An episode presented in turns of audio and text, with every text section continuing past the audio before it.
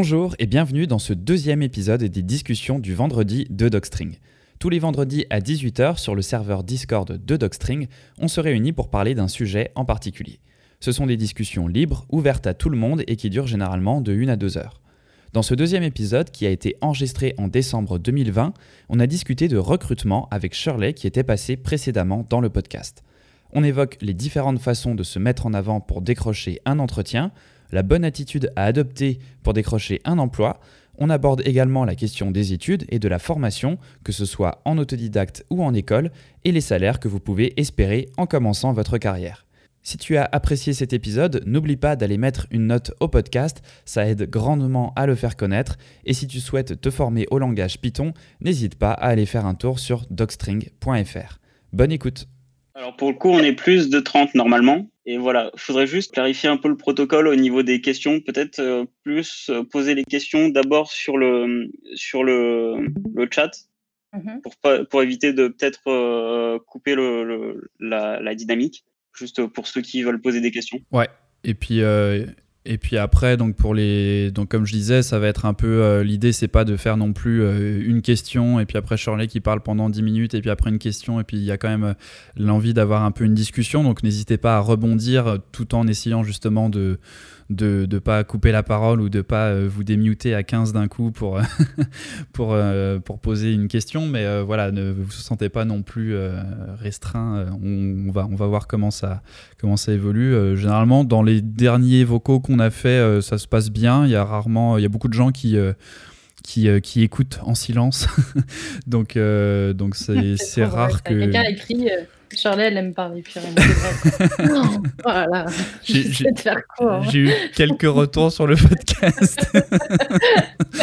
Mais, euh, donc le podcast, oui, justement, qui euh, je profite euh, pour en glisser un mot parce qu'en fait c'est ça. J'ai fait un épisode avec Shirley il y a une semaine et j'en profite pour dire que justement ça a eu beaucoup de succès parce qu'on est déjà à plus de 450 écoutes et la plupart des épisodes tournent entre 350 à 500 écoutes sur plusieurs mois et là ça fait 10 jours et on a déjà 450. Donc euh, il y a des gens qui sont intéressés et, euh, dans, donc, dans le podcast ça dure 1h20 donc euh, on prend vraiment le temps de développer pas mal de points donc je vous conseille d'aller de, d'aller l'écouter pour, pour aller peut-être plus en détail après sur, sur certaines choses. Et, et, voilà, donc on peut commencer. alors j'enregistre, je, je t'avais demandé sur Twitter, j'ai pas regardé si tu m'avais répondu, je sais pas si ça te dérange ou pas. Non, pas du tout, d'accord. Donc, euh, parce qu'il y a des gens, des fois, qui peuvent pas être là et ils aiment bien euh, quand c'est disponible après. Et euh, un jour, ce sera disponible quand j'aurai le temps, comme je dis, de, de monter les choses.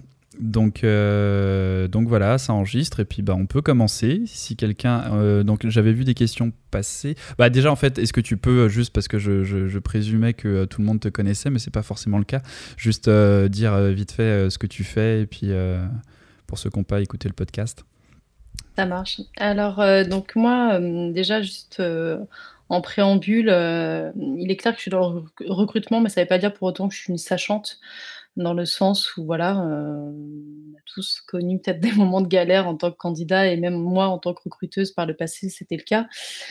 donc voilà, la, petite, petite aparté, c'est ça fait très voilà, la sachante et les autres qui écoutent quoi.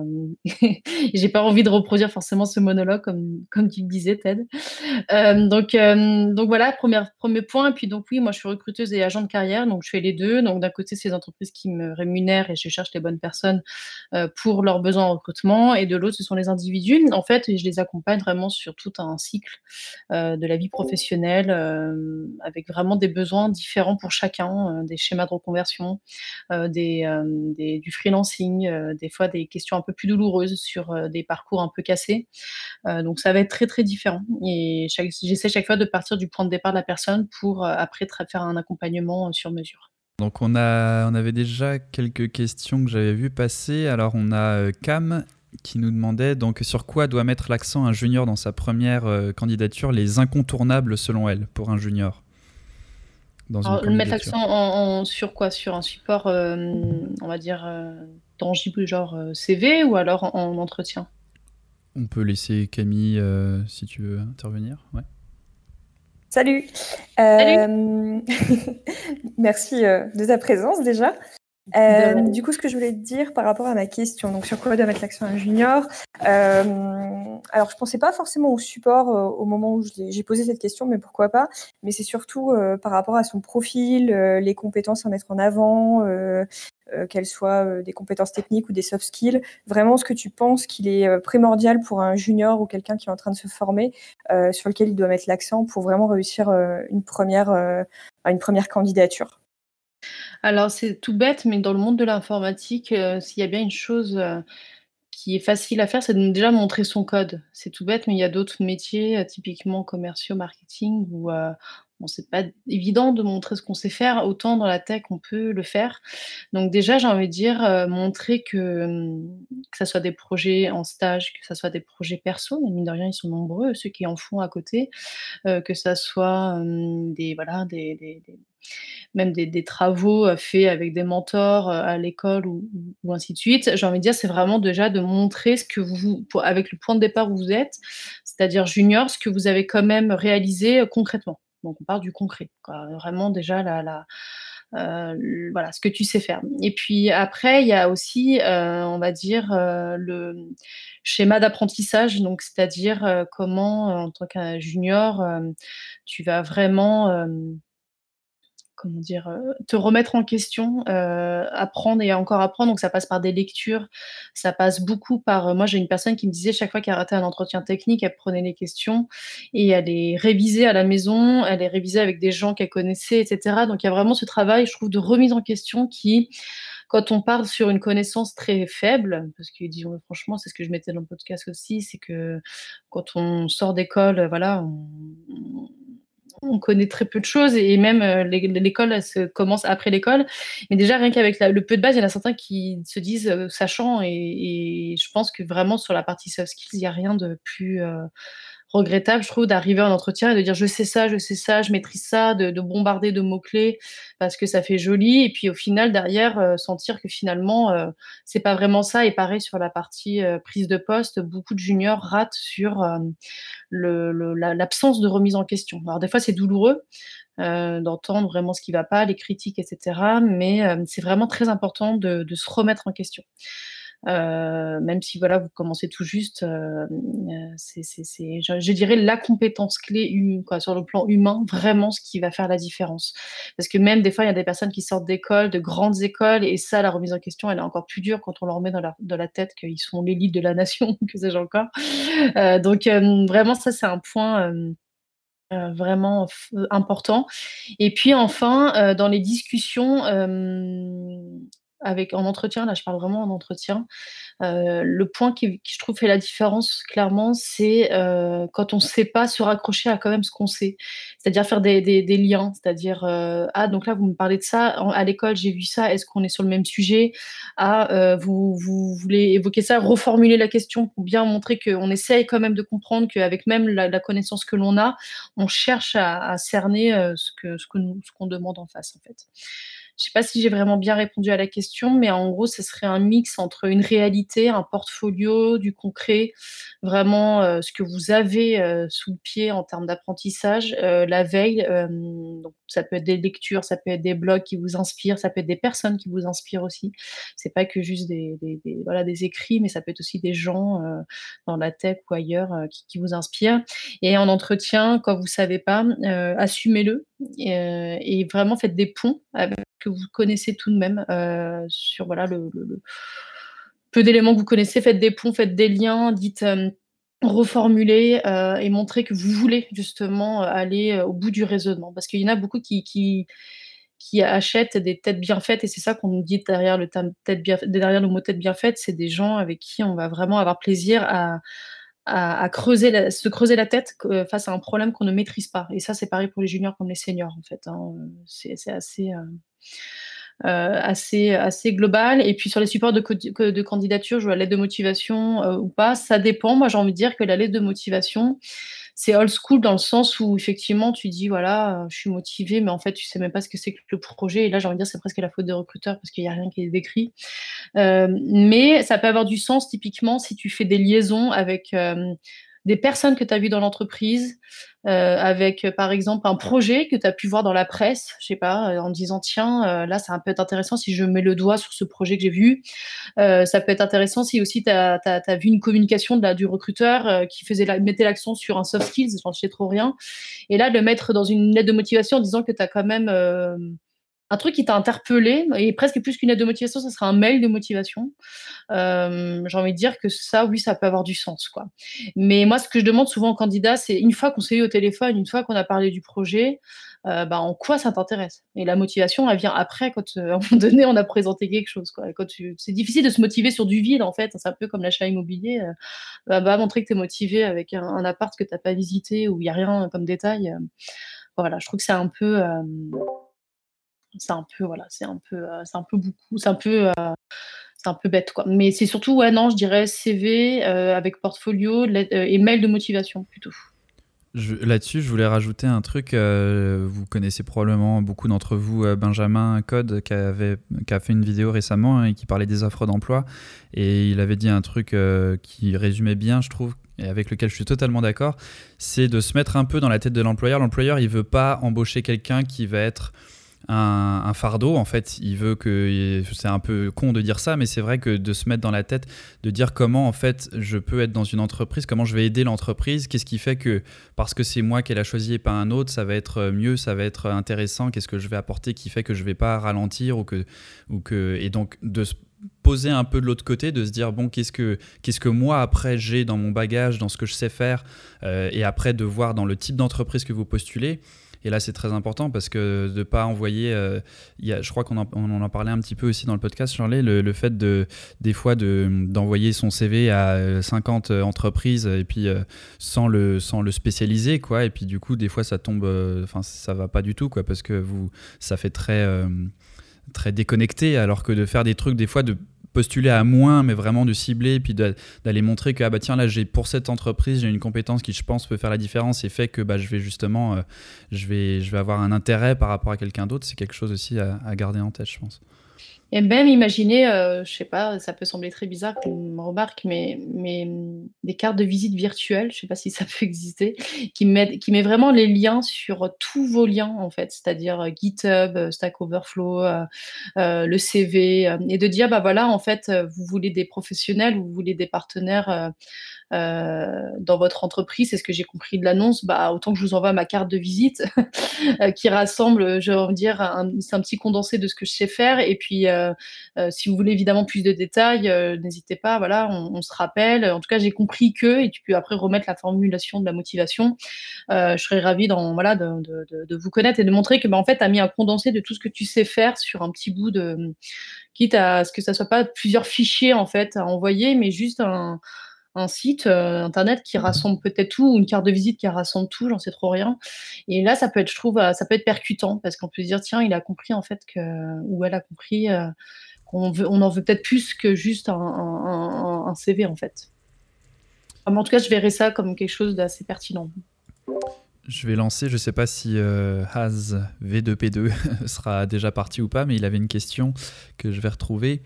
Euh, par rapport, on, revient sur le, le tweet là, qui avait fait pas mal de bruit, dont on parlait aussi dans le podcast sur la, la, crise des juniors. Et euh, mhm. donc, il se demandait en fait, euh, est-ce qu'il y avait une, euh, une différence enfin, dans la difficulté de trouver un poste pour les juniors? Est-ce que cette difficulté, elle était spécifique aux personnes qui sont dans des formations de type bootcamp, donc les trucs justement un peu rapides? Ou est-ce que c'est quelque chose qu'on voit aussi pour des étudiants de cursus complet, Epitech, école multimédia? Est-ce qu'eux sont moins exposés à cette crise ou, finalement c'est une crise qu'on voit peu importe le, le type de formation? Alors, je vais peut-être faire une réponse qui fait un peu mal, mais effectivement, c'est quand même quelque chose que je constate plus sur les formations courtes. Pourquoi? Euh, Parce qu'elles n'ont pas pris le terrain euh, commercial qui est de chercher euh, des partenariats avec les entreprises. C'est tout bête, mais les écoles, voilà, Epitech, Epita, tout ça, elles ont quand même un responsable pédagogique ou plusieurs personnes qui contribuent tous les jours à donner des taxes d'apprentissage, de faire des liens avec le monde de l'entreprise. Avant même qu'ils aient fini leur cursus, euh, ils annoncent déjà quelque part qu'ils auront tel nombre de personnes en promo qui, vont sortir des études. Donc ça aide quand même à préparer, ça se prépare en fait, hein, une sortie d'école. Et, j'ai envie de dire que dans les formations courtes, ils n'ont pas pensé, je trouve, trop à ça. C'est-à-dire qu'il y en a beaucoup qui sont là pour dire je vous apprends le code, mais pas penser à l'après et, à préparer la sortie en fait des formations courtes. Donc c'est pas en fait euh, c'est pas, il y a des moins bons, des meilleurs. J'ai envie de dire, dans chaque cursus, il y a des très très mauvais à Supélec et des gens des fois excellents qui sortent de 42. Euh, je sais pas l'école en soi, c'est comment quelque part derrière il y a la stratégie euh, de, départ et de sortie en fait d'école quoi. Et ça, il y en a certaines écoles, elles sont très bonnes pour ça, d'autres beaucoup moins bonnes. Et même celles qui sont très bonnes, elles peinent aussi. Hein. Je veux dire, euh, en, ce moment, c'est assez bizarre parce que ni plus ni moins, ce qui recrutent, c'est les startups et les PME. Beaucoup, mais vraiment beaucoup, beaucoup. Euh, c'est vraiment la, pratiquement la majorité. et et euh, comment les ESN étaient celles qui recrutaient aussi pas mal et au final elles se retrouvent à dire bah non en fait on peut pas recruter. Et les startups comme elles sont dans un schéma de levée de fonds à, voilà à délivrer vite moi j'ai encore fait vraiment le push euh, en mode euh, allô est-ce que vous êtes ouvert à des juniors? En mode je tape à la porte comme les témoins de Jéhovah tu vois. Et, et en fait ils sont là à me dire bah non en fait on est on n'est pas assez gros on n'a pas la bande passante parce que c'est vraiment ça la bande passante euh, pour euh, intégrer des juniors. Quoi. Et donc là, je me dis, mais quand est-ce qu'en fait, à un moment donné, on va se poser la question du temps à investir? Et c'est étrange, mais voilà, celles qui ont le plus de temps, euh, c'est quand même les ESN. Et les startups, pas du tout. Donc, ce qui fait que là, effectivement, tu es dans un schéma où même des personnes sorties d'école, hein, moi j'en ai certains qui me disent, voilà, est-ce que tu as quelque chose? Je suis épithèque. et je me dis, bah, il faut trouver des structures qui recrutent des juniors. Donc là, moi, je me suis, je suis vraiment mis dans une démarche presque de commerce de responsable pédagogique euh, dans les écoles, hein, pour euh, dire franchement les choses. Et effectivement, j'ai trouvé du neurone, j'ai trouvé de la Société Générale qui recrute en ce moment. Il y a le Luxembourg qui sont à fond sur les juniors en ce moment. Il y a le Canada aussi. J'ai fait, bon, ok, ils vont tous se barrer à l'étranger, mais bon, au final, s'ils trouvent un job, tant mieux.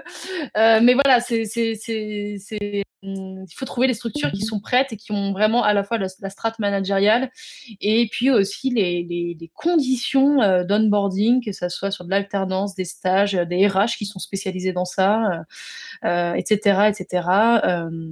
Mais oui, effectivement, ça recrute en masse. C'est pas forcément les meilleurs projets, mais bon, c'est fait une première expérience où après derrière, bah, tu la revends et puis tu essaies de, de, comment, de, de, valoriser cette expérience et d'apprendre des choses. Quoi. Pour les écoles, je voulais euh, rebondir aussi, euh, parce qu'on a eu une discussion dans le salon école et formation, je crois, avec justement quelqu'un qui, euh, en fait, qui avait 18 ans, quoi, qui était dans le, à la fin de son bac, donc parcours scolaire en France.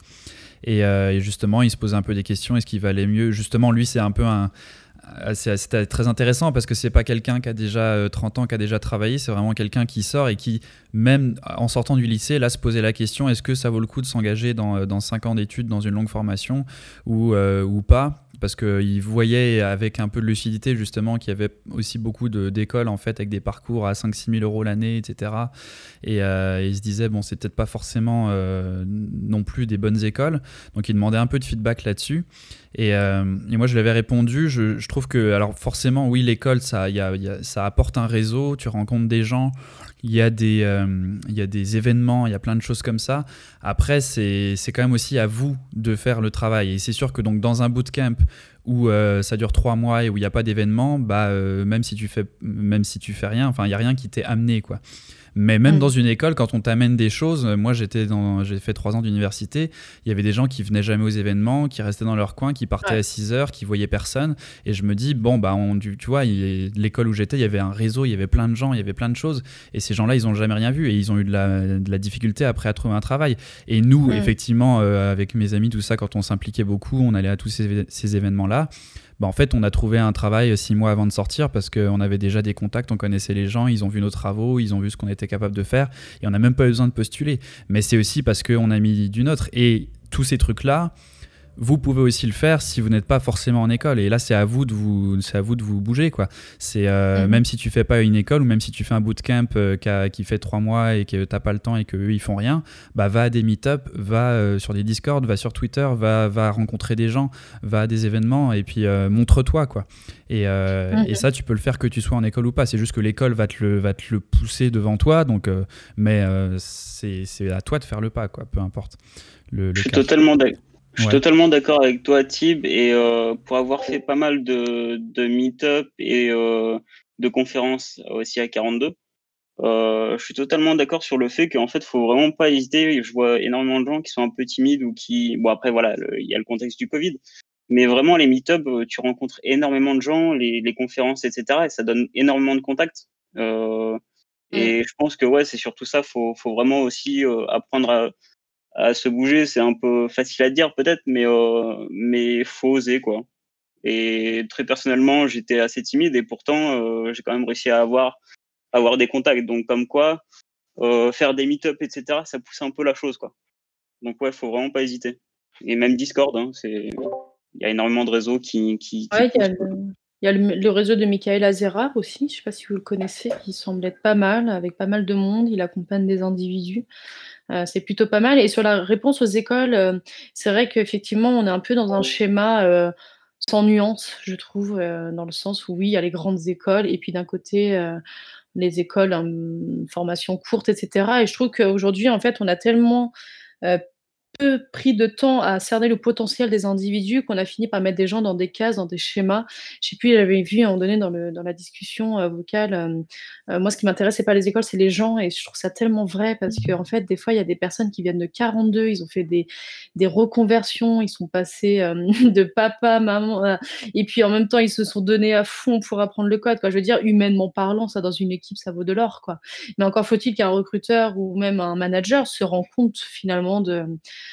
euh, de, de, comment, de ce potentiel-là. Et c'est vrai que ça, ça demande du temps de cerner le potentiel. Et ça demande du temps aussi de se dire, bah, tiens, à un moment donné, je vais aller au-delà du CV, je vais recruter autrement. Et on a trop finalement recruté par mots-clés, on a trop recruté par, voilà, qu'est-ce qui rassure le client, parce qu'en tant que recruteur externe, bah voilà, il faut trouver la perle de la perle, la personne qui a fait 5 ans euh, dans une école, plus. Euh. Et c'est vrai qu'on a, on a, en fait, c'est, ce que j'appelle de la paresse intellectuelle, en fait, que de se limiter à des schémas vite, euh, cataloguer les grandes écoles et les, et les, et voilà, et les autres. et c'est vrai que ça marche beaucoup par le réseau, par le fait de montrer son code, par le fait vraiment de de sortir du lot en fait c'est ce que j'appelle euh, sortir du lot. Et c'est ça, demande de, taper au port de pas de pas oser vraiment oser euh, déranger en fait les gens euh, quitte à les relancer quitte à faire du harcèlement. Je c'est bizarre ce que je vais dire mais il y a des personnes des fois elles ont pas vu ton message tu relances c'est pas grave. Euh, tu essayes vraiment de trouver par des moyens euh, comment obtenir un petit peu voilà le au moins un, premier échange avec ce, contact qui t'intéresse. Euh, il y a des structures qui sont vraiment bien câblées comme ça, je veux dire, qui adorent, qui discuter avec les personnes, qui sont prêts à prendre du temps pour ça. Euh, il y en a d'autres qui c'est vraiment euh, du temps perdu, mais ceux-là, il faut pas les, il faut pas les rejoindre, quoi. Mais ça, non, mais ça, c'est très, c'est très, enfin, on en, on en parlait un peu. Je sais pas si c'est, si on l'a dit comme ça, si c'est passé comme ça dans le podcast, mais dans mon cas précis, en tout cas, c'est le feeling que j'ai. Je sais pas si les autres ont ce même feeling, mais euh, j'ai toujours eu l'impression dans les entretiens que j'ai faits que justement, c'est, euh, c'était tous les trucs intéressants, tous les trucs que je voulais mettre de l'avant et que je voulais savoir sur l'entreprise et tout, c'était que des questions euh, d'humain, d'équipe et tout. Et, et, en fait, le côté technique, justement, sur du. Donc, moi, c'était des VFX, mais c'est un peu pareil. C'est, tu as un portfolio et tout. Donc, les gens, ils le, ils le voient déjà. ils savent déjà, en fait, si si tu es bon plus ou moins en ayant vu tes projets d'une façon, parce que s'ils ont regardé un peu ce que, tu leur as passé, ça se voit quand même assez rapidement si tu, si tu maîtrises ou pas. Et puis de toute façon, après ça, ça peut, euh, enfin, euh, avec deux, trois questions, tu peux, tu peux le vérifier. quoi. Et, euh, mais par contre, euh, enfin cibler euh, quelle est la personne que j'ai en face de moi? Est-ce que comment elle euh, comment elle réagit à la pression? Comment elle est en équipe? Est-ce que est-ce que c'est une personne sympa ou est-ce que c'est une personne qui, arrive à bosser avec personne? Enfin ce genre de truc là qui revient à ce que je vous disais tout à l'heure le fait de est-ce que cette personne que je vais engager elle va elle va fonctionner dans mon équipe? Est-ce qu'elle va faire avancer tout le monde? Ou au contraire? Et moi il y a des je connais des gens qui étaient très très bons techniquement mais qui étaient très mauvais pour travailler en équipe Et, et ça, c'est le genre de truc que les, les, gens dans les recrutements et tout, ils, ils, le voient, enfin, tu le sens quoi, avec une discussion. Et donc, de et c'est aussi pour ça que quand vous allez à un recrutement, je trouve enfin, euh, quand vous passez un entretien, de de pas être trop stressé justement avec tous ces trucs. Ah il va me poser une question technique et puis là je vais pas savoir répondre. Et voilà je suis foutu.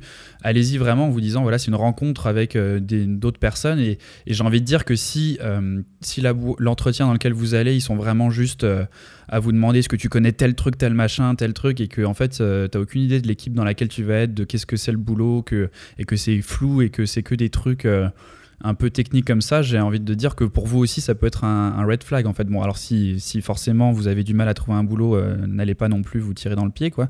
Mais euh, euh, il y a des jobs qu'il faut parfois accepter et qui seront pas les meilleurs, mais bon, vous faites six mois et puis ça permet d'avoir une première expérience. Mais, mais quand même, c'est aussi pour vous un entretien et c'est un échange vraiment. Moi, je trouve c'est pas c'est pas une, porte à passer. Il y a, c'est pas un examen si vous voulez où il y a une bonne et une mauvaise réponse, quoi. Mm.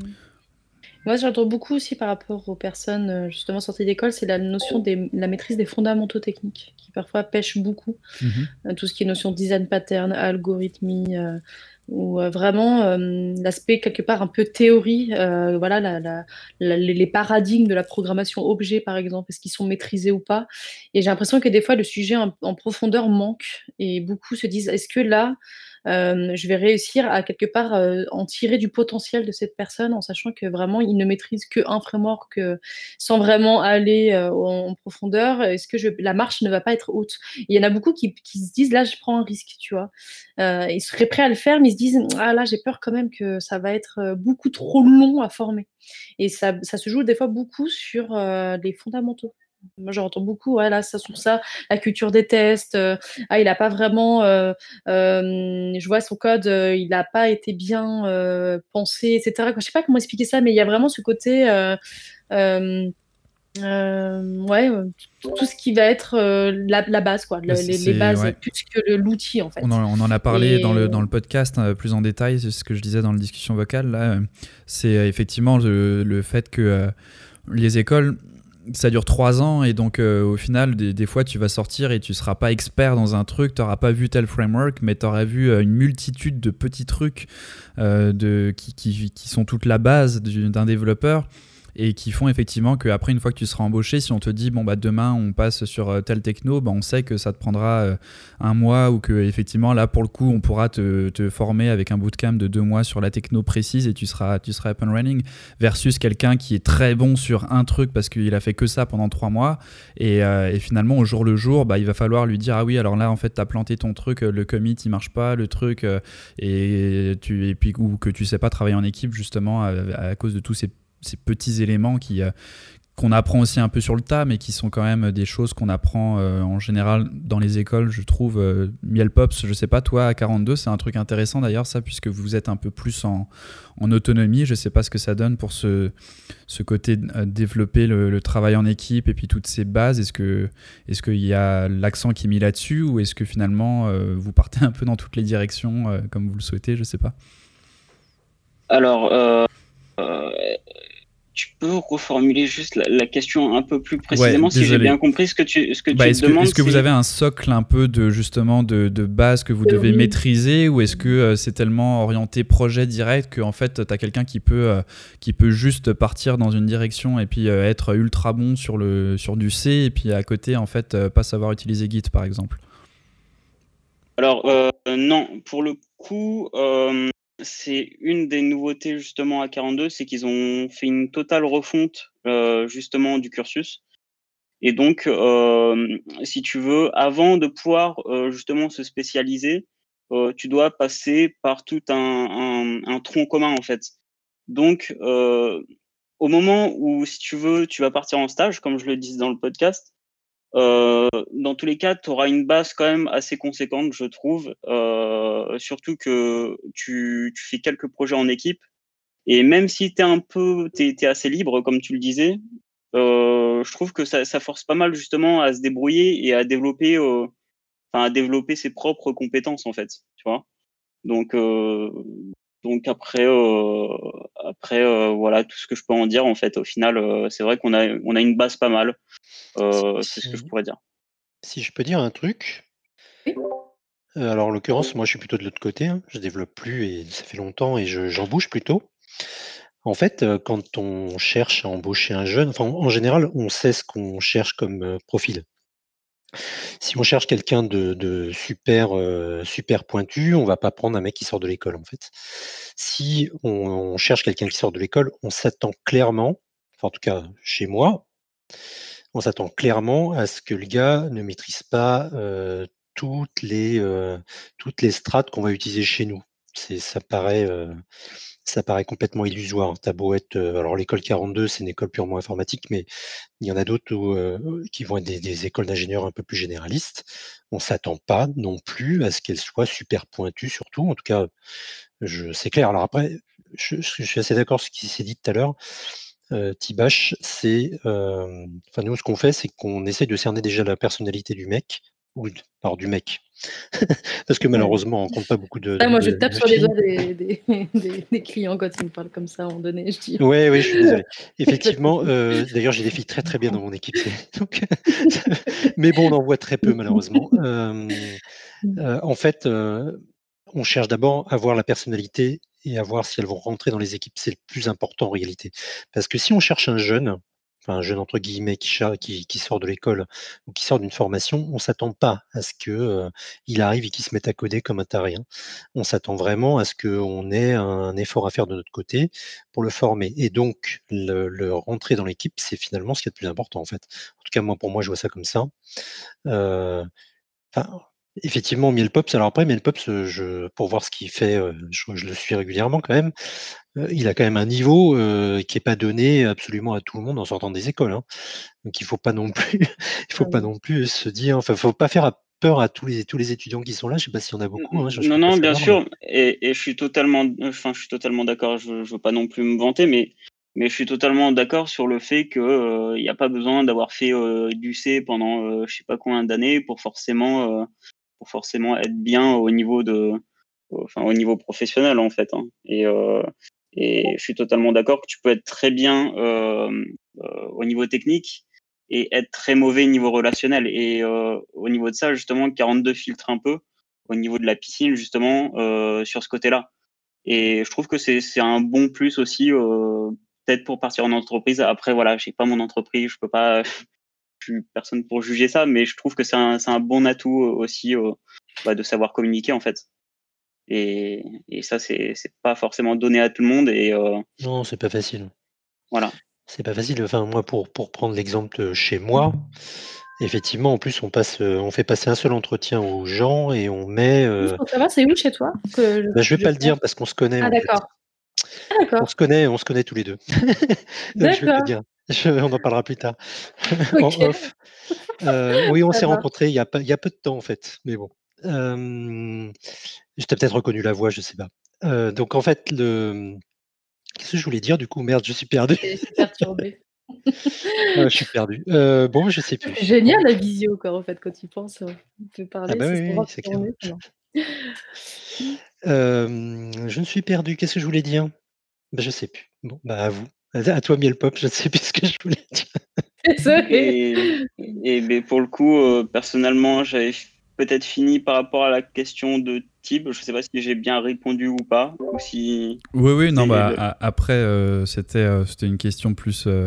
Enfin, c'était pas le, sujet n'est pas n'est pas 42 mm. précisément. C'était juste pour avoir ton retour un peu là-dessus, mais ça, ça, ça. Mais en tout cas, ouais une des choses les plus profitables, en, tout cas de ce que je peux voir à 42, hein, pour, pour, ceux qui sont intéressés, c'est vraiment le réseau aussi. Hein. C'est un des très gros avantages de 42 parce qu'il faut savoir qu'on n'a pas de diplôme. Hein. Donc, euh, on compte quand même pas mal sur, le, sur ça. Euh, bah après, à 42, je pense que c'est le, le, nom quoi, qui. Euh, enfin, quand tu dis ça, c'est tellement connu que bon, même si t'as pas le papier, tu dis bah, voilà, fait, je suis passé à 42, les gens savent. Ils ont très bien géré la communication, ouais, c'est un peu ça, ouais. effectivement. Je regarde si on a d'autres questions. Là, j'en ai. Il y, a beaucoup de discussions. La euh, question de l'âge, c'est intéressant. Ouais, la est-ce qu'il y a une, ouais, j'ai vu, est-ce qu'il y a une, euh, une limite d'âge, diplôme, âge pour la reconversion dans la tech? Ça, euh, pour moi, je trouve euh, non. J'en ai eu récemment euh, qui était dans le trading et qui a 50 ans passé, bien, et qui s'amuse en, en développement comme un petit fou, c'est comme ça qu'il me l'a dit. Et, euh, et ouais, il me disait, euh, voilà, est-ce que tu as quelque chose, etc. Et, et je l'ai poussé auprès d'une structure, mais par contre, c'est effectivement, ça aide quand le métier, pour le coup d'avant, je dirais, euh, a été vraiment une expertise et qui pourrait peut-être apporter dans un secteur relativement similaire. Moi, c'est comme ça que je le vois. Je me dis là, pour le coup, ça peut avoir du sens. Euh, mais après, euh, dans ma tête, en tout cas, si je commence à me dire, il y a une limite d'âge, bah, on peut amener des limites sur plein, plein d'autres choses. Je veux dire, et là, on en parle de discrimination, ce genre de choses. Après, c'est sûr que par rapport à des, à des équipes qui sont quand même je dirais, ouais, beaucoup jeunes, euh, on s'attend euh, toujours à ce qu'il y ait euh, voilà, une homogénéisation des âges, mais ça, c'est pareil, quoi. Je veux dire, jusqu'à où on va dans cette idée-là. Donc, il y a peut-être plus la, la peur de l'intégration dans l'équipe, plus que véritablement du niveau. Euh, et puis après, il y a l'expertise d'avant, la vie d'avant. Moi, je pense que pour le coup, c'est peut-être même une force pour certains seniors. Des fois, je le vois, euh, ils ont une certaine maturité. Il y a une vie d'avant qui apporte euh, beaucoup de compétences, je trouve. Donc, Ouais, je suis au contraire, ça peut être un vrai plus, quoi. Les, les gens qui se reconvertissent ont une vraie volonté en fait, et ça se sent et ça se voit en fait. Maintenant, effectivement, le risque qu'il faut prendre côté euh, embauche, c'est de se dire bon ben voilà, est-ce que je vais parier sur quelqu'un qui va être peut-être qui a 10 ans de plus que le reste de l'équipe?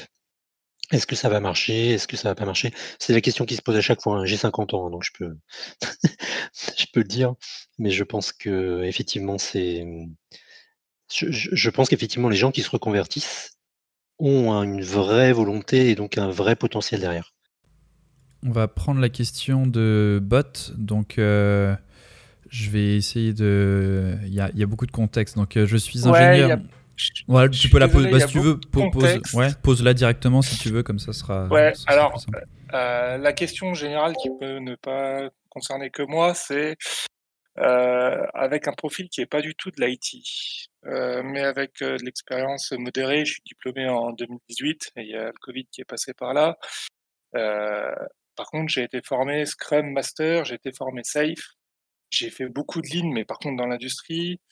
Euh, donc, je suis plus dans les.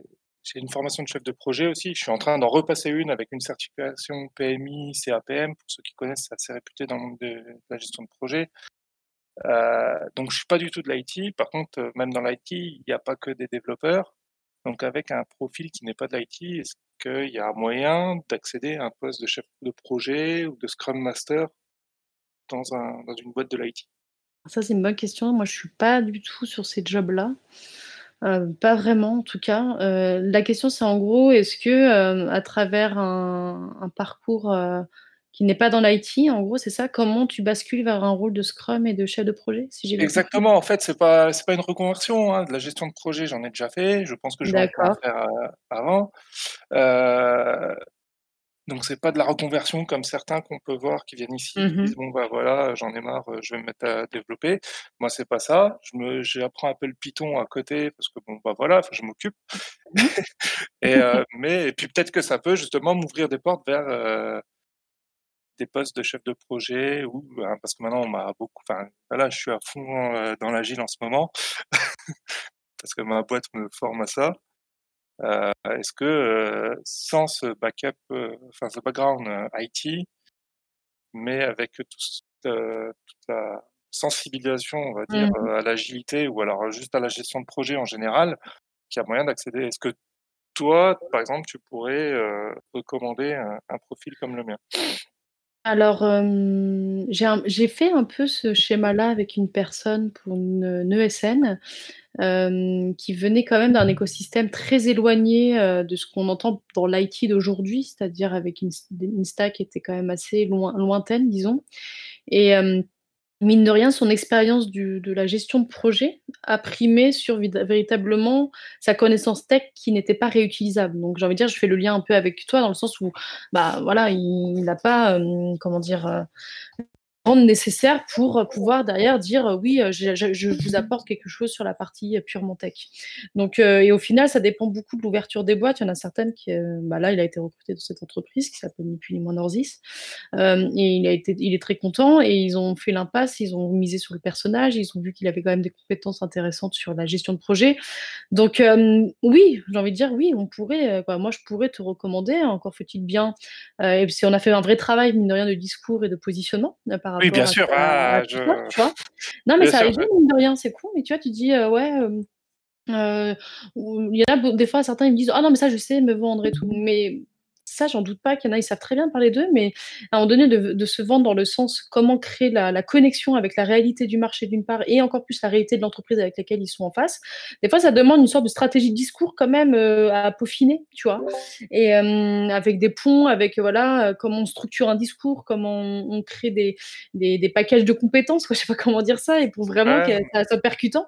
Et ça a fonctionné surtout sur ça, en fait, sur le quelque part l'état d'esprit de la personne. Mais la, mine de rien, je pense le discours qui, qui en une heure d'entretien a certainement été beaucoup plus percutant que quand moi je l'ai eu avec moi en entretien. À la fin, je ne savais pas quelle était sa compétence. Je lui ai dit d'ailleurs, mot pour mot, j'ai dit, je ne sais pas ce que je dois retirer de tout ce que tu m'as dit. Euh, à la fin, je suis perdue. et des fois, tu, tu, crées une sorte de, vide en face de, dans la discussion. Et je dis, je pense qu'un recruteur, euh, il te le dira certainement jamais, mais il sortira là en disant, je ne sais pas quoi faire de toi. il le dira pas, il le dira avec ses collègues, il le dira certainement euh, en off. Et souvent, ça crée ça. Des fois, il y a des personnes, elles ont une telle polyvalence, tellement de, pluralité de compétences, de vie d'avant, etc., qu'ils veulent tout dire dans l'entretien. Bah, je, vais rebondir là-dessus juste euh, parce qu'il y a justement il y a d'autres questions aussi de gens qui, ah, qui non mais qui non mais justement qui parlent de, dans cette euh, dans cette optique ils disent qu'ils ont euh, donc on a Toutmos qui a fait un, qui fait un doctorat en égyptologie qui fait un peu de dev aussi. Donc beaucoup de compétences assez transversales comme ça. Et effectivement ça rejoint un peu ce que je disais au début c'est aussi le côté d'aller cibler les entreprises parce que là vous allez vous avez, vous avez plein de compétences qui sont très intéressantes mais qui peuvent effectivement aussi tomber vous pouvez tomber dans le piège, comme vient de le dire Shirley, d'avoir euh, un, un, amas de trucs qui ne font pas forcément de sens et les gens ils disent mais en fait si je t'embauche tu vas faire quoi quoi? Et alors là c'est important déjà de de voir, parce que ça peut être très très important pour une entreprise. Par contre, euh, moi je, je l'ai vécu, j'étais dans les, dans, dans, les VFX, donc j'étais artiste, et après j'ai commencé à programmer. Et là en fait, tu commences à voir que, ah bah tiens, il y a des gens qui sont à la fois artistes et qui programment aussi. Et là c'est le combo génial parce qu'il y en a très peu qui font les deux. Et donc là tu vas mettre l'accent là-dessus, et dans un entretien tu vas dire, bah oui, parce que, hein, donc un peu la question que tu avais, Bot, de dire, euh, euh, est-ce que ça sert à quelque chose de faire du dev? Bah là je trouve que ça peut être un gros plus parce que justement tu tu, vas pas avoir juste une casquette, mais tu vas, être, tu vas avoir un bon background dans quelque chose. Et tu vas aussi connaître les, euh, tout ce que tout le tout le, tout le monde en fait euh, du, code euh, à côté. Et là, ça peut être intéressant. Mais il faut que tu arrives à, à, mettre ça de l'avant. Parce qu'après, si tu arrives dans un entretien et que tu dis, bon, je suis Scrum Master, etc., et que je fais du dev, et que je fais ça aussi, et que machin, et que truc, et que là, effectivement, tu pars dans toutes les directions, et que les gens disent, wow, ok, on sait pas en fait déjà ce qu'il veut faire, ce qui, le truc dans lequel il est bon, et puis pourquoi il a fait tout ça, là, ça peut être très confus. Mais ça peut être un gros atout aussi. Mais ça marche beaucoup par. Euh, ah, pardon. Euh, bah, en fait, je voulais juste rebondir sur le fait que justement, quand tu dis ouais, c'est bien, il faut se préciser dans un domaine. Mais alors, je ah, je sais pas si on est nombreux comme moi, mais j'ai fait 4 ans et demi d'apprentissage en tant qu'ingénieur, enfin, l'école d'ingénieur et une formation encore avant, où en fait, tu, tu, trouves les boîtes que tu peux, pas forcément celles que tu veux, euh, où tu te fais balader en tant qu'apprenti à faire ce qu'on te donne, même si tu arrives un peu à emmener, mais bon, voilà. Donc, j'ai fait plein de choses donc je sais faire plein de choses, mais je suis loin d'être un. Alors préciser, un domaine. C'est pas trop ce que j'ai dit. Hein. C'est vraiment de trouver le fil conducteur. Par exemple, il y en a un, il m'a raconté des, tas de trucs et à la fin, le fil conducteur, c'était, ben, en gros, lui, ce qui lui plaît dans, dans, le quotidien, c'est apporter de l'aide aux autres, quoi. et, après, tu peux raccrocher quelque part toutes tes expériences, toute ta vie autour d'un. C'est quoi ton MVP, quoi Tu vois, c'est quoi ton. D'accord ta, proposition de valeur, voilà. Et après, derrière, tu raccroches tous les wagons à travers juste une proposition de valeur. C'est ça, en ok, mais tu as donné un bon exemple parce qu'en fait, je me, quand tu donnais euh, s'orienter dans une direction, je croyais que, enfin, je voyais ça comme une direction professionnelle, genre euh, un domaine. je vais bah, plus aimer l'aéro, je vais plus aimer euh, le Python, je vais plus aimer pour ça. Mais du coup, ton exemple, il, il percute. Ok. Oh, bah merci en tout cas. Aucun problème. Est-ce que, est que Gigi veut. Il y a tout le monde qui demande l'expérience de, Je sais pas, il y a Tony qui a dit que. Alors, euh, pour le coup, euh, je peux lui demander si tu veux. Oui, il est à côté de toi, c'est ça Bah, il fait la cuisine juste à côté de moi. Donc... oui, on a, on, on a une colocation de, de, de, développeurs là. Ils, vont, ils vont monter le. Ils, ils sont en train de, de louer un garage. C'est ça, il leur manque plus que le garage et ils nous montent Facebook 2 là. D'accord, bon bah on va, on va lancer d'autres questions en attendant et puis après on Bah, aura. Il y avait, il y avait Glenn tout à l'heure qui posait la question euh, par rapport aux autodidactes. Ouais, oui, euh, oui, oui, je l'ai vu passer. Alors si Yes. Glenn, tu veux la, Je la, la, la dire, euh, le temps que je la retrouve, sinon je peux la dire. Je, je peux la retrouver, moi. je- Ouais, c'est le, premier qui retrouve la question. Je l'ai up il y a pas longtemps. en plus. Ok, j'arrive à peine. Alors, qu'en est-il pour les autodidactes? Ok, ouais, mais par rapport à quoi du coup? Ouais, ça. Ça. que le- moi, autodidacte, il a été tellement vulgarisé. Quoi.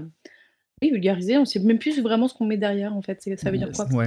Bah en fait là je vais, je, vais peux en parler 5, secondes parce que justement ça rejoignait un peu aussi la conversation qu'on avait avec euh, le jeune dont je parlais là dans école et formation qui avait 18 ans et euh, j'avais apporté mon point de vue un peu euh, euh, dissident je dirais parce que je veux pas non plus dire que les écoles servent à rien et qu'il faut pas faire ça c'était pas mon, mon, mon propos mais euh, ce que je voulais dire c'était juste le côté de des fois ça, quand on a 18 ans on sait pas trop euh, ce qu'on veut faire il y a plein d'écoles et il y a plein de gens qui se lancent dans des trucs. Et moi j'ai tellement d'amis qui euh, qui euh, au bout de trois ans dans un cursus se disent bah en fait merde j'aime pas ça. Et puis bon bah je vais quand même aller au bout. Et puis du coup ils arrivent à 23 24 25 ans et ils se disent bon bah en fait j'aurais peut-être dû faire autre chose je sais pas tu vois.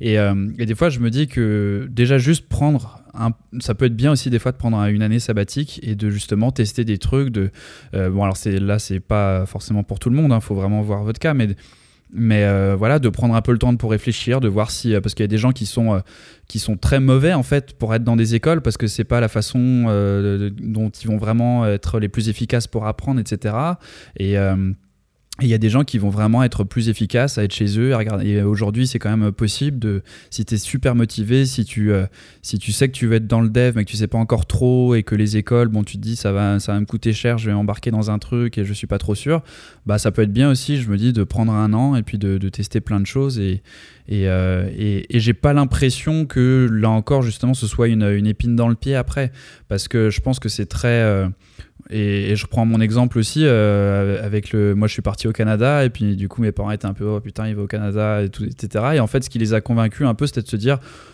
Ils étaient pas chauds au début et puis après ils se sont dit bon bah ça, ça montre une certaine ouverture d'esprit. Après quand tu vas dans un tu vas dans un entretien, bon bah le mec euh, qui est parti à, 10 à 17 ans et demi euh, après son bac au, Canada, euh, tu te dis c'est intéressant quoi. Pourquoi tu vas le questionner là-dessus, pourquoi tu es parti là-bas, et puis en fonction de ses réponses, ça peut être, ça, peut en dire beaucoup sur la personne.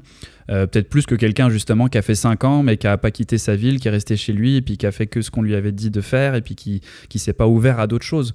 Donc euh, donc voilà, juste pour dire que euh, j'ai pas l'impression que c'est pas euh, tu fais une école tu seras embauché c'est génial et puis tu fais autodidacte ça va être vachement plus difficile et puis tu es en reconversion ça va non chaque parcours est différent et c'est vraiment il faut trouver ce qui est intéressant dans votre parcours réussir à le mettre de l'avant réussir à dire pourquoi vous avez fait les choses parce que c'est ça qui va en dire beaucoup sur vous pourquoi vous avez fait ça. Si vous dites euh, bah je l'ai fait parce qu'on m'a dit de le faire ou parce que je savais pas quoi faire, euh, ça peut être le plus le truc le plus euh, fou du monde. On va dire bon bah si le mec il fait ou la fille, si la, la personne fait fait des trucs parce qu'il sait pas trop, il est un peu perdu dans la vie. c'est pas même si c'est de l'ingénierie aérospatiale, on va peut-être pas forcément le mettre sur le projet Mars Enfin ou, peut-être pas. Des fois il y a des gens qui sont très très bons et pas forcément pas forcément, euh, ils savent pas forcément pourquoi, mais en tout cas voilà, je parle beaucoup, désolé. Je, je- pense que ça peut quand même dépendre des sociétés. hein, parce Oui, que si oui, des tu, rentres, tu, rentres, tu rentres dans des grandes sociétés, euh, moi ça m'est arrivé. hein. Tu, Oui, vas-y, nuance, euh, nuance mes tu propos. tu rentres pas dans les grilles, t'embauches pas. hein. Donc euh, si tu sors pas de telle école, machin, parce qu'en fait c'est tout con. hein. Ils ont des grilles, ils ont des grilles de salaire en fonction des types d'écoles. Et donc bah, si tu rentres pas dans la grille, alors soit tu travailles gratuitement, soit tu rentres pas. Et donc en fait, il faut nuancer. Effectivement, c'est pas toujours évident hein, d'être autodidacte. Moi, je pense qu'effectivement, c'est très intéressant, mais euh, euh, c'est parce que moi, j'ai touché à beaucoup de choses et que du coup, je me dis, je peux laisser la porte ouverte quand j'embauche, mais c'est pas évident que toutes les entreprises acceptent ça en fait. hein. Il y a plein d'entreprises qui ne vont même pas bah, ouvrir la porte au premier contact. En fait. Effectivement, c'est le, fameux truc qu'on dit de ne pas se fermer de porte. Et euh, là, là, encore, je trouve que ça peut être un peu à double tranchant parce qu'après, tu as des gens qui vont faire justement prépa et tous ces trucs-là parce qu'on leur dit, euh, bah, comme ça, tu te fermes pas de porte. Et finalement, tu vois, je me dis, euh, des fois, tu te, retrouves avec des gens qui font 7 ans d'études pour pas se fermer de porte. Et en fait, ils se rendent compte qu'au bout de 7 ans d'études, ils savent toujours pas quoi faire et puis ils n'ont pas trouvé un truc qui les passionne et que finalement, si tu vois, s'ils avaient fait, s'ils avaient fait un autre truc à côté, peut-être que d'un coup, ils auraient trouvé, ils seraient dit, bon, en fait, j'ai pas envie, tu vois, par exemple, le Google ou les trucs du genre, où effectivement, on dit, bon, bah là, si tu veux aller travailler à Google, euh, il faut que tu aies ça, il faut que tu fasses tel truc technique, il faut que tu aies fait tel diplôme. Et finalement, en fait, tu te rends compte après toutes ces études que bah, travailler à Google, c'est pas forcément ce que tu avais en tête et c'est pas forcément le truc qu'on t'a vendu, tu vois. Et que tu seras peut-être plus heureux à travailler dans une petite boîte euh, à côté, tu vois. Enfin, c'est sûr, il faut nuancer. Et après, je pense que ça dépend que si tu sais, euh, tu vois, quelqu'un qui sait précisément ce qu'il veut faire, bon, bah, c'est sûr que ça aide. Après, quand tu C'est pour ça que je dis aussi de prendre un an, tu vois. Il y a, y a, à ma connaissance, il n'y a pas d'école qui euh, vont dire, bon, bah, parce que tu as fait un an, un an off entre 18 et 19 ans et que maintenant tu as dépassé 18 euh, ans, euh, on t'accepte plus, tu vois. je pense que voilà, donc euh, de, prendre le temps de réfléchir un peu, de se poser, de, de, voir les options, je trouve que c'est bien aussi, quoi. De toute façon, sortir en sortant du bac, clairement, tu sais pas ce que tu veux faire. Enfin, c'était déjà oui, à l'époque, mais aujourd'hui, c'est une catastrophe. Hein. Ça, c'est clair. Les, les... Enfin, moi, j'en ai un qui vient de sortir, donc je peux en parler. Hein. et effectivement, c'est, il savait pas. Au départ, il voulait développer dans le jeu, mais il n'avait jamais touché un ordinateur de sa vie, à part pour jouer, évidemment. Donc donc bah, je vais développer des jeux. Super. Mais finalement, il a réfléchi en se disant bah, non, non, le développement, ça m'intéresse probablement, je vais quand même faire un truc un peu plus ouvert pour m'ouvrir d'autres portes, parce qu'après tout, c'est peut-être pas ce que j'aime. Mais effectivement, clairement, tu, tu peux tu, peux pas savoir en sortant à 18 ans ce que tu vas faire euh, à 25, je veux dire, c'est clair. Oui, et puis après, mais c'est ça, quand là je regarde un peu ce qui... tu peux savoir, tu peux pas savoir ce que tu veux faire aussi. Hein. Oui, oui, non, mais, mais après, c'est vrai que. Ça toujours pas. Hein. Je, vois, je vois dans la discussion, là, effectivement, euh, ça dépend du domaine, et c'est sûr que s'il y a quelqu'un qui me dit qu'à 18 ans et qui me dit euh, mon rêve absolu dans la vie depuis que j'ai 3 ans, c'est d'aller bosser dans l'aéronautique ou à Google ou des trucs comme ça très précis, où là tu sais qu'il va falloir des diplômes, des, des compétences, etc., bah là je vais pas lui dire ouais, let's go, apprends tout seul chez toi. Bah, c'est vrai qu'il y a des gens, il y a des gens qui sont passionnés. Les gens qui sont passionnés, effectivement, en général, ils savent depuis très très longtemps ce qu'ils ont envie de mmh faire. Mmh Et donc ces gens-là, c'est un peu particulier. D'ailleurs, ils peuvent en général même être, ne pas rentrer dans des écoles parce qu'ils sont tellement bons euh, voilà, il y en a, hein, ça arrive, mmh. mais c'est pas non plus la majorité. Quoi. Et c'est là où la reconversion est intéressante parce qu'effectivement, tu, vois souvent des gens qui arrivent là euh, par choix, quoi, qui c'est pas euh, bon. Enfin, si, tu t'engages dans une reconversion, c'est un, un, gros projet et tu as eu le temps de faire d'autres choses avant et de te poser des questions. Et donc, tu t'embarques pas là-dedans comme ça en disant, bon, allez hop, je vais passer. surtout que souvent, bah, le temps presse un peu plus, quoi. Tu es sur le chômage ou des trucs comme ça où t'as pas les ressources infinies pour pour euh, faire euh, plein d'écoles dans tous les sens. Donc euh, c'est là où je me dis que les gens ont peut-être plus le, pourquoi. Ou pas, je sais pas, peut-être que Charlotte pourra m'affirmer, me, confirmer ou pas, nuancer là Par rapport, déjà, il y avait effectivement, je vois la discussion, il y a la discussion, le sujet, la rémunération. C'est tout bête, mais la raison du nom par rapport à un profil, par rapport au diplôme, c'est aussi bien effectivement les strates visible, typiquement RH, recrutement manager, mais c'est aussi parfois les équipes. On n'en parle pas assez, euh, des fois, de cette discrimination euh, en mode élitiste où euh, il y a l'idée de dire ah, attendez, là, on est tous des NCMAG, vous voulez faire venir un reconverti? Ça fait un peu secte, hein, presque, hein, des fois. Et donc, moi, j'ai déjà eu des fois des no-go en mode on ne sait pas faire. Parce qu'en fait, ces gens-là, ils sont dans un schéma managérial, encore une fois, de la paresse, qui est de dire on sait faire avec ce qu'on sait, ce qu'on connaît. Euh, euh, voilà, on est tous à peu près euh, câblés quand même école d'ingénieurs. Donc, dans l'équipe, on va pas prendre quelqu'un qui n'est pas câblé comme nous. Donc il y, a, cette consanguinité qui voilà évidente et du coup a été inventé après des grilles salariales justement par rapport au diplôme parce que les strates managériales ont réfléchi avec ce pattern-là, en fait, c'est-à-dire euh, les écoles, etc. Et puis aussi, il y a, plus on avance dans le schéma VSN, plus le diplôme se vend mieux en consulting avec des TJ assez, assez forts. Donc, euh, forcément, ils se disent, bah, on va prendre des gens d'école plutôt que quelqu'un qui est en reconversion, qui va nous faire casser un TJ, et on aimerait bien faire quand même une petite marge sur son TJ. voilà, donc des fois, il y a un peu ce côté élitiste, voire même de reproduction sociale. Hein. si je dois parler de, de sociologie, et des fois, dans le monde du travail, on est clairement dans ce schéma où l'école est un vecteur de reproduction. On prend des gens qui sont dans le même, voilà, avec le même jargon, le même, les mêmes références, parfois même sociales d'école, de profs, pour se sentir à l'aise et, fonctionner avec des gens avec qui finalement il n'y a pas cette notion de on va faire l'effort de comprendre l'autre, sa différence et le manager.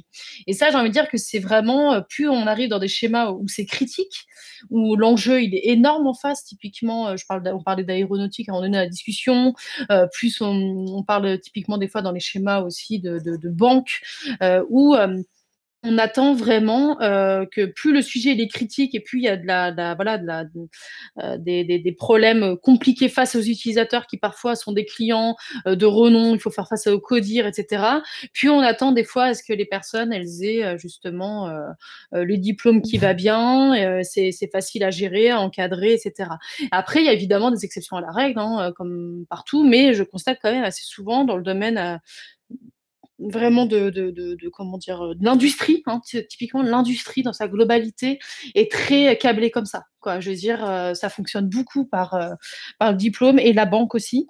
Après il y a des domaines typiquement les médias euh, les domaines des PME, des startups, euh, les domaines des, euh, je sais pas, des jeux vidéo, tiens, eux, ils sont très, très open justement à des profils un petit peu qui sortent des, des sentiers battus où il y a la notion d'autodidacte où là, pour le coup, c'est des parcours vraiment très différents. J'entends rarement quelqu'un qui me dit oui, je veux tel diplôme sur la table, quoi. Je veux dire, dans cet univers-là, beaucoup moins, quoi. Et il y a beaucoup de, y a beaucoup de choses. Il y, a beaucoup de domaines aussi, j'ai envie de dire, où justement, c'est pour ça que je vous, je vous invitais aussi à, à, aller regarder vous-même, à, pas juste aller euh, forcément euh, envoyer, à prendre les 50 premiers euh, trucs où c'est marqué Python et puis d'envoyer le même CV à tout le monde. Mais je reprends là mon domaine des VFX, il y a peu de gens qui savent qu'on fait de la programmation et du Python en VFX. Et et donc, euh, des fois, voilà, tu te dis, bah, il y a un gars, il, adore le cinéma, il, est, euh, il, adorerait euh, travailler dans les, images de synthèse et tout, il fait du dev et l'homme ou la femme n'est pas, n'est pas au courant, voilà, que qu'on peut faire du code dans ce domaine précis. Et il y en a plein d'autres où je voyais des gens dans la discussion qui disaient qu'ils avaient fait, enfin, qu'ils étaient ingénieurs et finalement ils faisaient que, enfin, dans la mécanique et qu'ils faisaient que du dev. Et, et voilà, j'ai envie de dire, des fois, il y a des portes, vous rentrez dans un domaine, et c'est là aussi l'intérêt d'avoir plusieurs passions. Des fois, vous allez euh, vous allez euh, rentrer dans un domaine parce que vous, vous êtes bon là-dedans aussi. Euh, vous allez, je, je, prends un exemple extrême là parce que j'ai vu boulanger passer, mais vous allez rentrer dans une boulangerie et finalement vous allez vous retrouver à coder le système de, de gestion. Bon là, ce sera un peu extrême là, mais dans une grosse grosse boulangerie peut-être. Mais, euh, mais enfin voilà quoi, tout ça pour dire que des fois, faut faut aller euh, sortir des sentiers battus, aller regarder un peu à côté, vous intéresser à tout ce qu'on peut faire avec euh, le code que vous ne connaissez peut-être pas et qui va peut-être vous, vous ouvrir aussi d'autres passions quoi. D'ailleurs, je rebondis un peu dessus. Ouais, vas-y, ouais. Parce que là, par exemple, pour mon, là où l'entreprise où je suis, l'entretien, bah en fait, donc moi je suis en reconversion pour ceux qui savent pas, euh, et, l'entretien que j'ai eu, bah, en fait, on a passé les trois quarts du temps à parler de d'autres choses qui n'avaient rien à voir avec le poste d'ailleurs. Euh, et, euh, et d'ailleurs, sur ma reconversion, parce que sur mon CV, j'avais mis j'avais axé justement beaucoup de choses, enfin j'avais tout axé sur le dev, sur tout ce que j'ai fait en autodidacte, la formation que j'avais suivie juste avant et tout ça.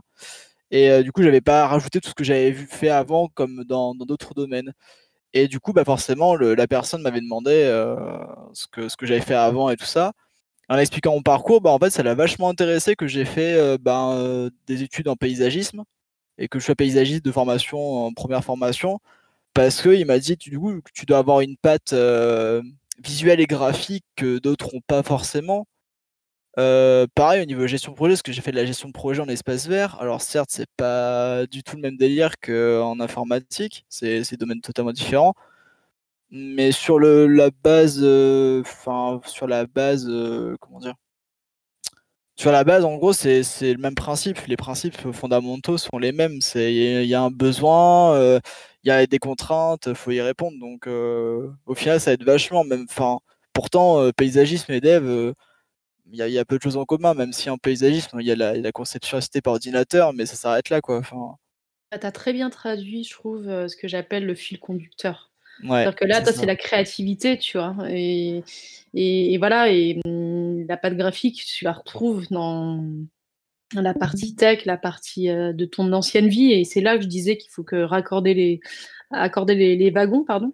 Et, c'est ça qui, qui, impacte énormément dans le discours, des fois en entretien. Ça fait vraiment la différence. Ah, totalement. Bah, je l'ai senti de toute façon, et puis, et puis ouais, ça s'est senti sur, euh, de... enfin, des deux côtés en fait, que ce soit du, sien ou du mien, ça s'était senti euh, direct en fait.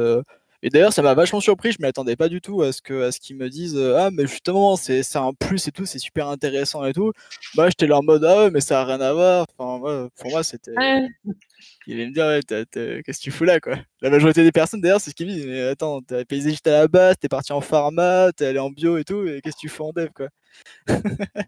c'est bien hein, qu'il ait cerné ça, c'est rare. Hein. ouais, c'est cool, ouais, c'est cool. Vas-y. Euh, alors, qui a, parlé ah, Salut tout le monde Hello, alors là c'est Gigi sous le, sous le pseudo de Miel Pop, si je comprends bien. Ouais, absolument. Une... Ça a l'air. il, est, il est toujours vivant ou non, ça va? Il est toujours vivant, il est juste à côté. D'accord, ouf, tu m'as fait peur. Bon bah vas-y, on te, on te laisse euh, raconter ton parcours, si je comprends bien. Qui qui est un peu iconoclaste. Vas-y, le micro est à toi. Bah, j'ai 32 ans. Euh, avant, je travaillais euh, dans le secteur de l'électronique. Donc, euh, j'ai commencé technicien SAV en Suisse dans des petites de boutiques de réparation de téléphones mobiles. Et puis, bah, après, j'ai décidé de, de, me lancer à mon compte. Donc, bah, voilà, j'ai commencé à avoir une société, une boutique, deux boutiques, trois boutiques, puis ça se passait très bien. Et puis, euh, au bout d'un moment, je, commençais à m'ennuyer, tout simplement. Hein. Et euh, bah, j'ai un ami qui était dev et qui, qui, qui, faisait des, qui montait des serveurs euh, de jeux. Puis on est parti sur cette idée de, de, se réunir ensemble et puis de, de, créer des serveurs de jeux sur, sur un jeu assez connu. Bon, on va pas rentrer dans les détails. Hein. Puis ça s'est très bien passé en fait. Donc à partir de ce moment-là, j'ai beaucoup aimé le, le développement même si j'étais encore un petit noob à l'époque, hein, on va pas se le cacher. Mais c'était vraiment sympa. Et euh, bah, je crois que c'est à partir de ce moment-là où j'ai redécouvert une nouvelle passion. Et voilà, euh, au bout de quelques mois, j'ai décidé de lâcher absolument euh, bah, toute ma vie en Suisse, etc., etc. Et puis je suis parti, je suis parti sur Paris parce qu'on m'avait parlé d'une école qui s'appelait l'école 42 et qui qui était gratuite, qui offrait une chance à tout le monde, hein, peu importe euh, votre condition sociale, votre âge, euh, tout ce qui tout ce qui tout ce qui peut faire que parfois euh, vous êtes un peu restreint dans vos perspectives de reconversion. Donc voilà, je me suis lancé, puis un an et demi après, la reconversion bah, s'est bien passée justement puisque j'ai réussi à avoir un stage chez Thales dans un service que bah, je connaissais pas au début. Je savais que c'était du réseau, mais je savais pas exactement ce qu'il faisait. Parce que mmh comme toutes les annonces chez Thales, c'est un peu, un peu flou, hein, on ne sait pas trop dans quoi on s'embarque. Et voilà, maintenant ça fait six mois, il me propose un, il me propose un, comment, une alternance, donc pour du DevOps. Donc voilà, quelque chose que j'aime beaucoup et pour l'instant je, je me lance là-dedans. Et euh, bah voilà, si vous voulez discuter euh, un peu euh, de tout ça, quoi, parce que j'ai vu qu'il y a pas mal de monde qui voulait se reconvertir, il y a des gens qui se posent des questions justement par rapport aux grosses boîtes. et je pense que Thales, ça peut être justement un bon exemple, hein, puisque tout à l'heure, par exemple, j'ai entendu, j'ai entendu dire que dans les grosses boîtes, c'était plus compliqué, qu'il y avait des grilles de salaire, que suivant votre passé, ça peut être plus difficile d'être recruté. Personnellement, en ce qui concerne Thales, par exemple, en tout cas sur le site où je suis, ils sont très ouverts et euh, justement ils sont dans une euh, ils sont euh, dans une phase où ça devient compliqué pour eux de trouver bah, certaines compétences, certains métiers. Et justement, ils sont très ouverts. Bah, la preuve en est que j'ai pas de diplôme à la base. je suis pas ingénieur, enfin en tout cas en informatique. Et bah, ça, ça a vraiment pas empêché quoi que ce soit. Hein. Donc, euh, Je pense que ça, ça t'a aidé, euh, mes pops, de. Je sais pas ton prénom, du coup, excuse-moi. C'est Benjamin, Benjamin. ça fait bizarre, moi, ça fait comme. Bon, bref. Euh, le côté Thalès, en fait, c'est con, mais Il y, a le nom aussi qui porte des fois plus que les diplômes, c'est-à-dire les contextes un peu critiques, ça joue un peu sur un parcours de reconversion, c'est-à-dire parfois, voilà, tu n'as pas fait l'école classique qu'on peut voir, etc. Mais d'être passé par un domaine où typiquement Ubisoft, Bull, Thales, les, structures où tu sens que techniquement il y a c'est costaud, Criteo par exemple aussi c'est assez costaud. le domaine bancaire aussi ça peut être assez critique par, certaines équipes, hein, pas toutes hein, mais certaines. Et eh bien typiquement ça remplace tout de suite euh, ces cinq années d'études. On se dit, ah tiens, là, euh, c'est intéressant, il s'est creusé la tête.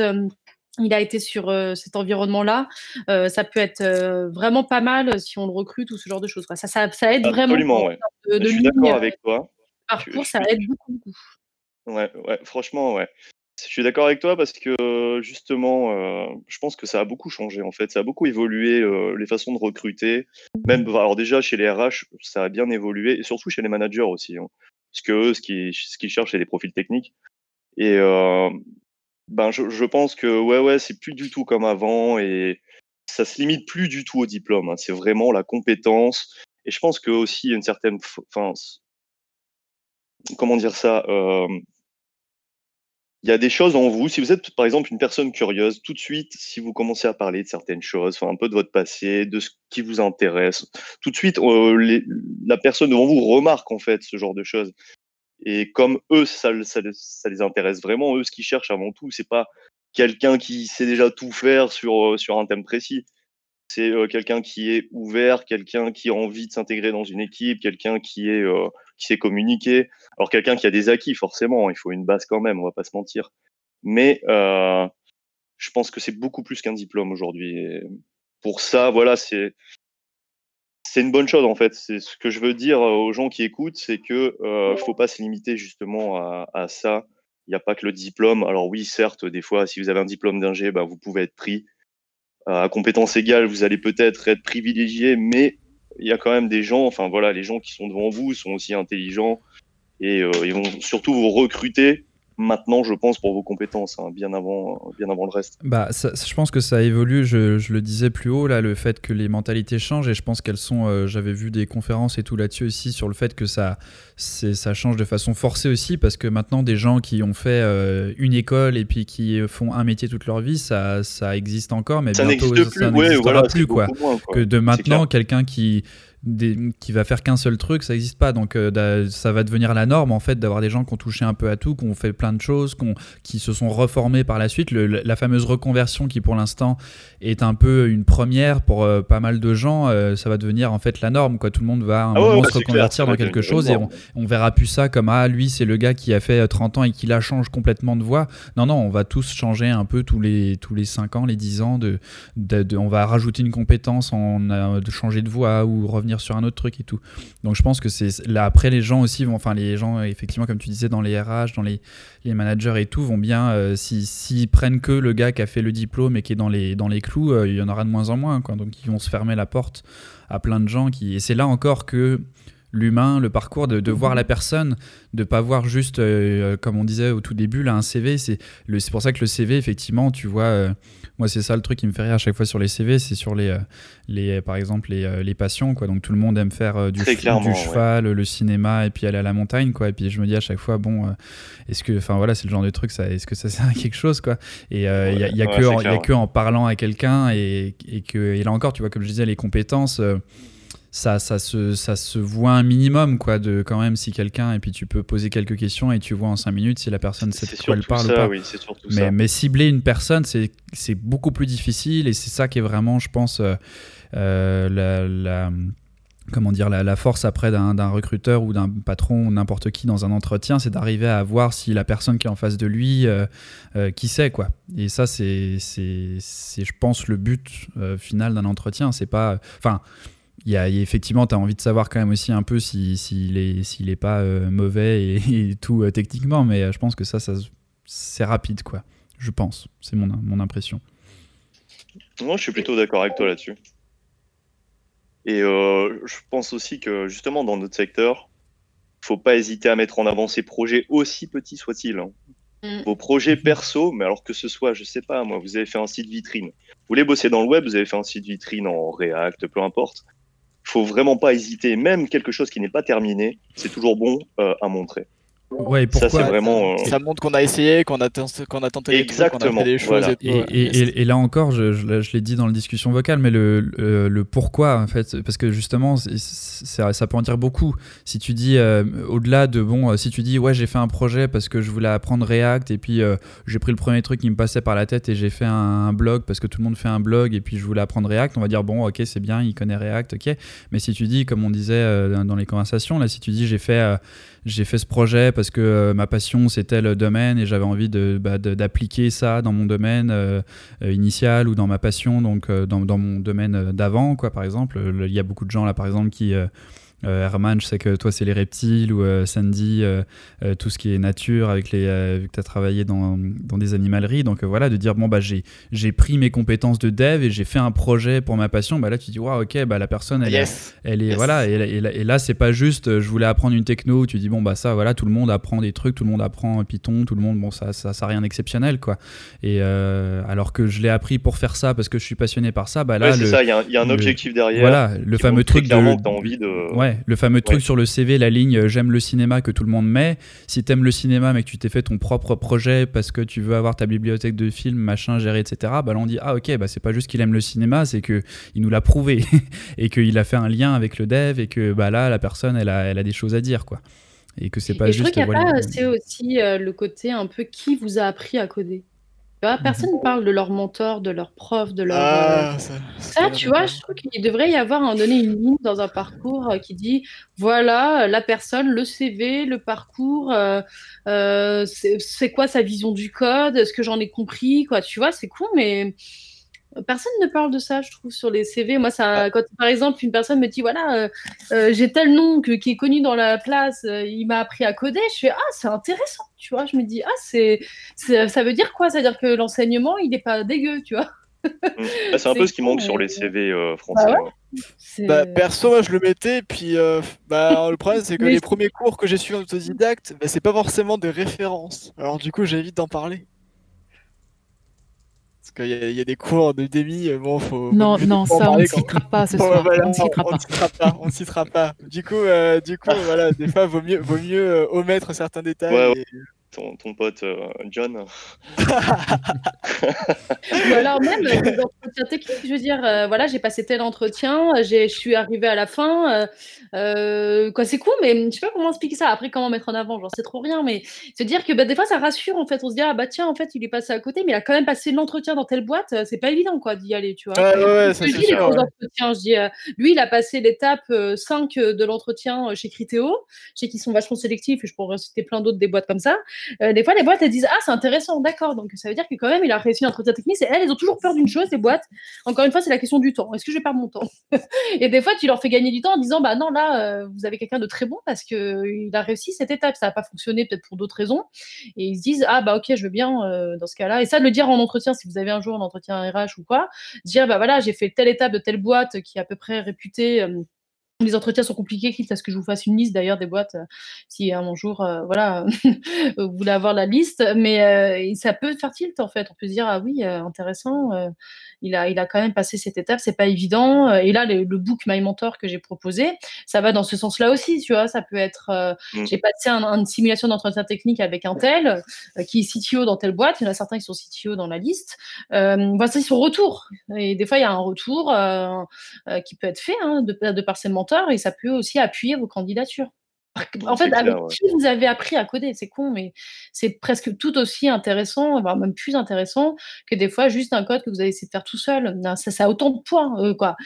Ça a du sens aussi le projet perso, mais aussi comment vous avez appris, euh, ça peut être vraiment euh, parlant, je trouve.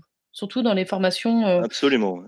pas le nom de l'école qui, voilà, élitiste, machin, euh, bidule truc. euh. Oui, bon, l'école, ça, ça, franchement, ça devient accessoire. hein. Vraiment. hein. C'est- Ça suffit pas. hein. Je veux dire, euh, maintenant, euh, bon, il y a plein d'écoles qui, qui, qui ont une bonne communication, hein, pas se le cacher, donc ils arrivent à, à vendre leurs élèves, mais pour, pour le poste que vous visez, faut, franchement, faut pas se limiter à ça.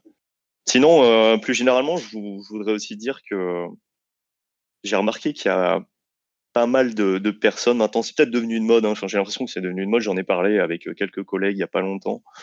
Où euh, justement sur les CV, les gens ont tendance à essayer de, de surgonfler leur CV, mais non plus en termes d'expérience, mais en termes de techno et de langage qu'ils connaissent. Et ça, franchement, ça peut être très préjudiciable pour vous. Donc, euh, franchement, mettez. Je confirme. Si- Je confirme. Ah bon bah, tu pourras en parler justement dans quelques Yes. instants du coup. Donc, si vous connaissez des technos, tant mieux. Si, enfin, si, vous, si vous avez l'impression de bien les maîtriser, mettez-les. Par contre, ne mettez pas des technos juste pour bourrer le, votre CV. hein. Franchement, ça sert à rien parce que si vous tombez sur un mec, sur un manager qui est bien calé ou alors un, je sais pas moi, enfin bref, quelqu'un dans l'équipe qui est bien calé, qui va commencer à vous poser des questions, ça peut très mal finir. Et du coup, Ouais, après, c'est, après, ça peut être chaud euh, pendant l'entretien pour essayer de, là, tu vas être là en train de danser sur, euh, en- Bah, c'est c'est ce qu'on Enfin, disait. voilà, on, en, on en a parlé avec Shirley dans le podcast. Et puis ça, je pense que Ouais. vraiment, effectivement, c'est déjà ne, ouais, ne pas trop en faire et puis être Non, non, totalement, totalement honnête. Comme on disait, comme C'est ça, disait, ouais. comme disait euh, HH. Alors, faut qu'on faut qu'on trouve un autre pseudo, un HHLLSS.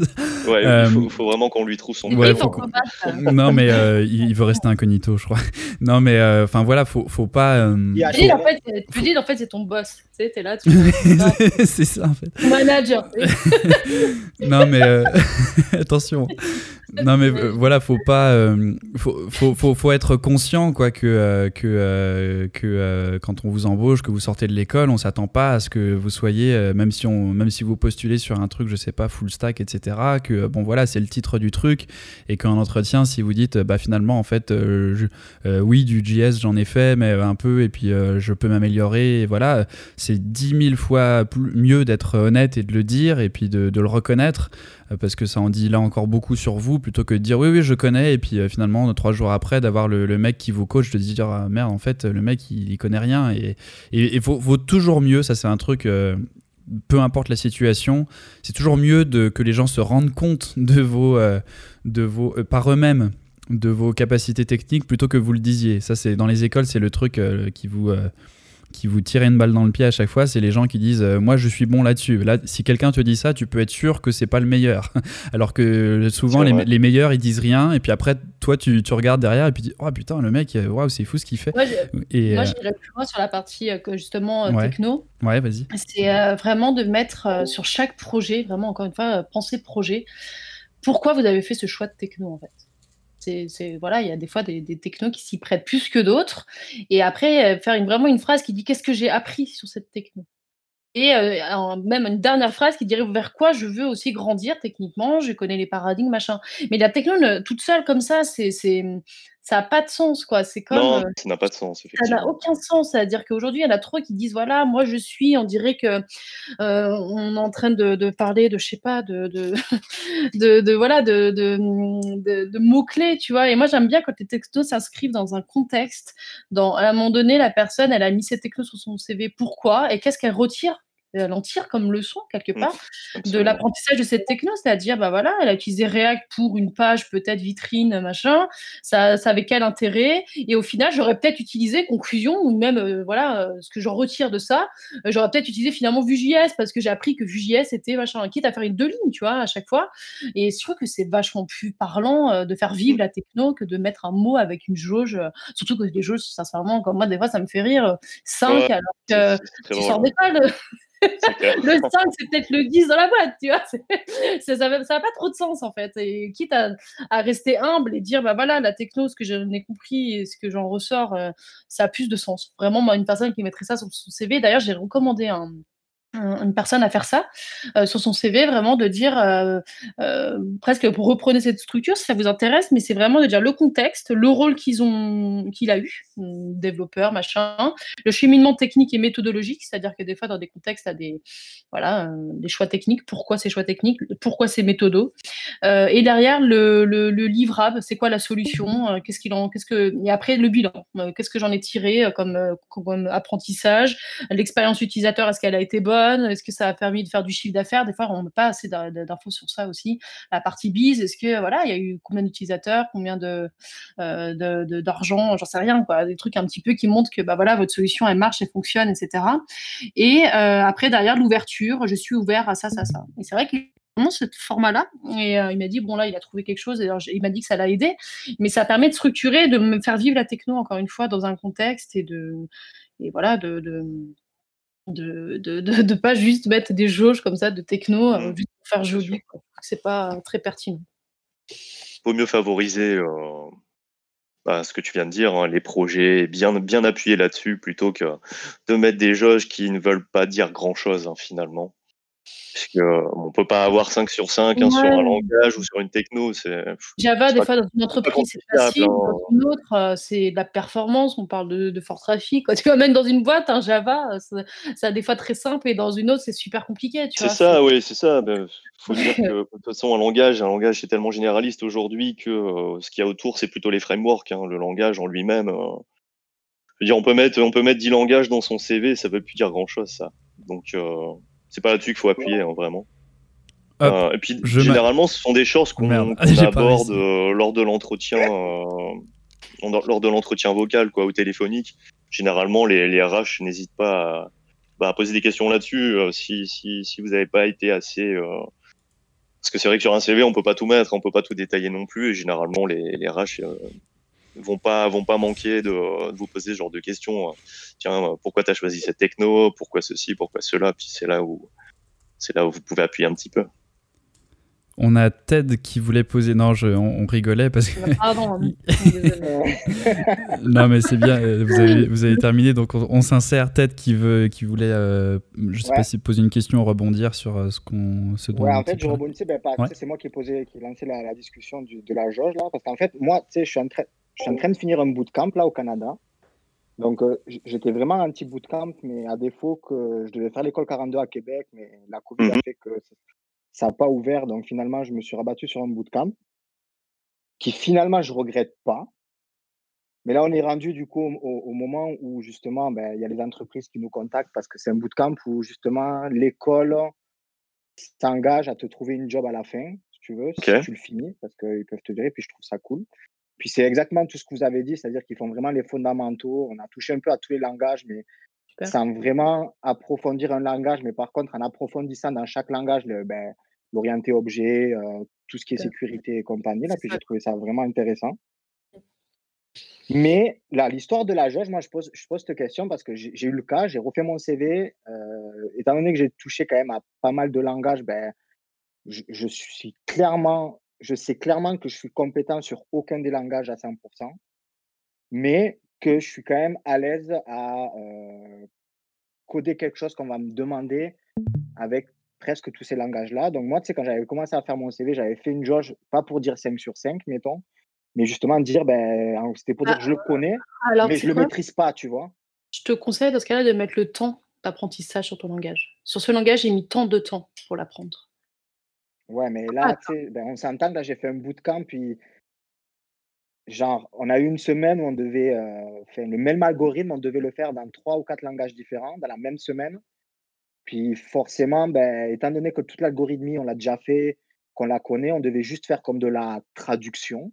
Mmh puis, euh, si je peux appeler ça comme ça, puis forcément, en faisant cette traduction-là, ben, tu, tu connais les genre, la même semaine, on devait le faire en C Sharp, en Go, en Elixir. Bon, Elixir, ça a été une joke, ça, mais en Java. Puis. Euh... c'est sport le truc. Ah, ça juge, hein. Ouais. mais, bref. c'est pas mal. Ouais, ouais. Tu sais, ces, trois, ces quatre langages-là, en gros, ben, on va dire que je les ai survolés. Je les maîtrise pas du tout. Par contre, genre trois semaines après, on a dû refaire un truc en paix. On avait comme des projets. Euh, j'ai dû faire un GraphQL, mettons. Je l'ai fait en Python d'ailleurs. Ils ont été contents. Puis, euh, je l'ai fait après en Go. Puis tu te rends compte que même si tu la connais pas vraiment, ben, tu es capable de la de l'appliquer plus tard. Donc, c'est là où c'est compliqué de dire, ben, je vais pas dire mes technos parce que je les maîtrise pas, mais à la fois, tu pourrais être capable de les utiliser. Tu vois ce que je veux dire? C'est pour ça que la jauge, moi, je la mettais plus dans un sens, je vais mettre, je suis pas compétent, mais je connais. Bah, moi, je partirais plus du principe. Alors, enfin, moi, c'est vraiment personnel. Hein.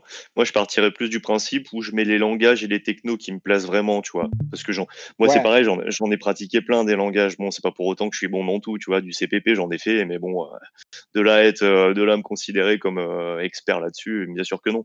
Mais par rapport au poste que tu vises et par rapport à ce que tu aimes comme langage, je pense que tu dois mettre en avant juste les langages que tu aimes, que tu, que tu as pratiqué lors de ton bootcamp et euh, ben, qui t'ont plu particulièrement. Tu vois, si tu as kiffé faire du GraphQL, mais n'hésite pas à le mettre. Après, tu peux en parler lors de l'entretien et dire que ben voilà, tu en as fait pendant un petit peu de temps et que euh, tu te considères pas euh, expert là-dedans, mais que tu as beaucoup aimé ben, GraphQL parce que ça fonctionne de telle manière, parce qu'il y a ce concept de ceci, de cela, tu vois.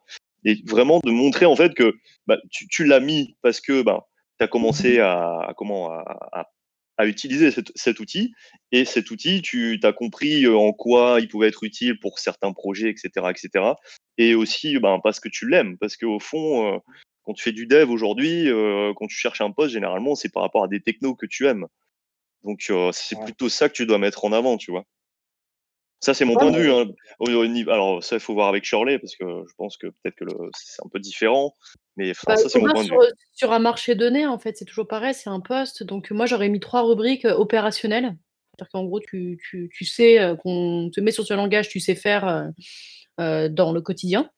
Euh, le côté un petit peu expl exploratoire, c'est-à-dire, bah voilà, tu il y a le langage que tu as, as, fait d'époque avec, tu as exploré, mais tu n'es pas encore vraiment opérationnel, et puis vraiment notion, quoi.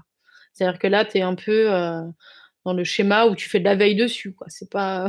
tu vois, il peut y avoir un peu ce degré. Euh...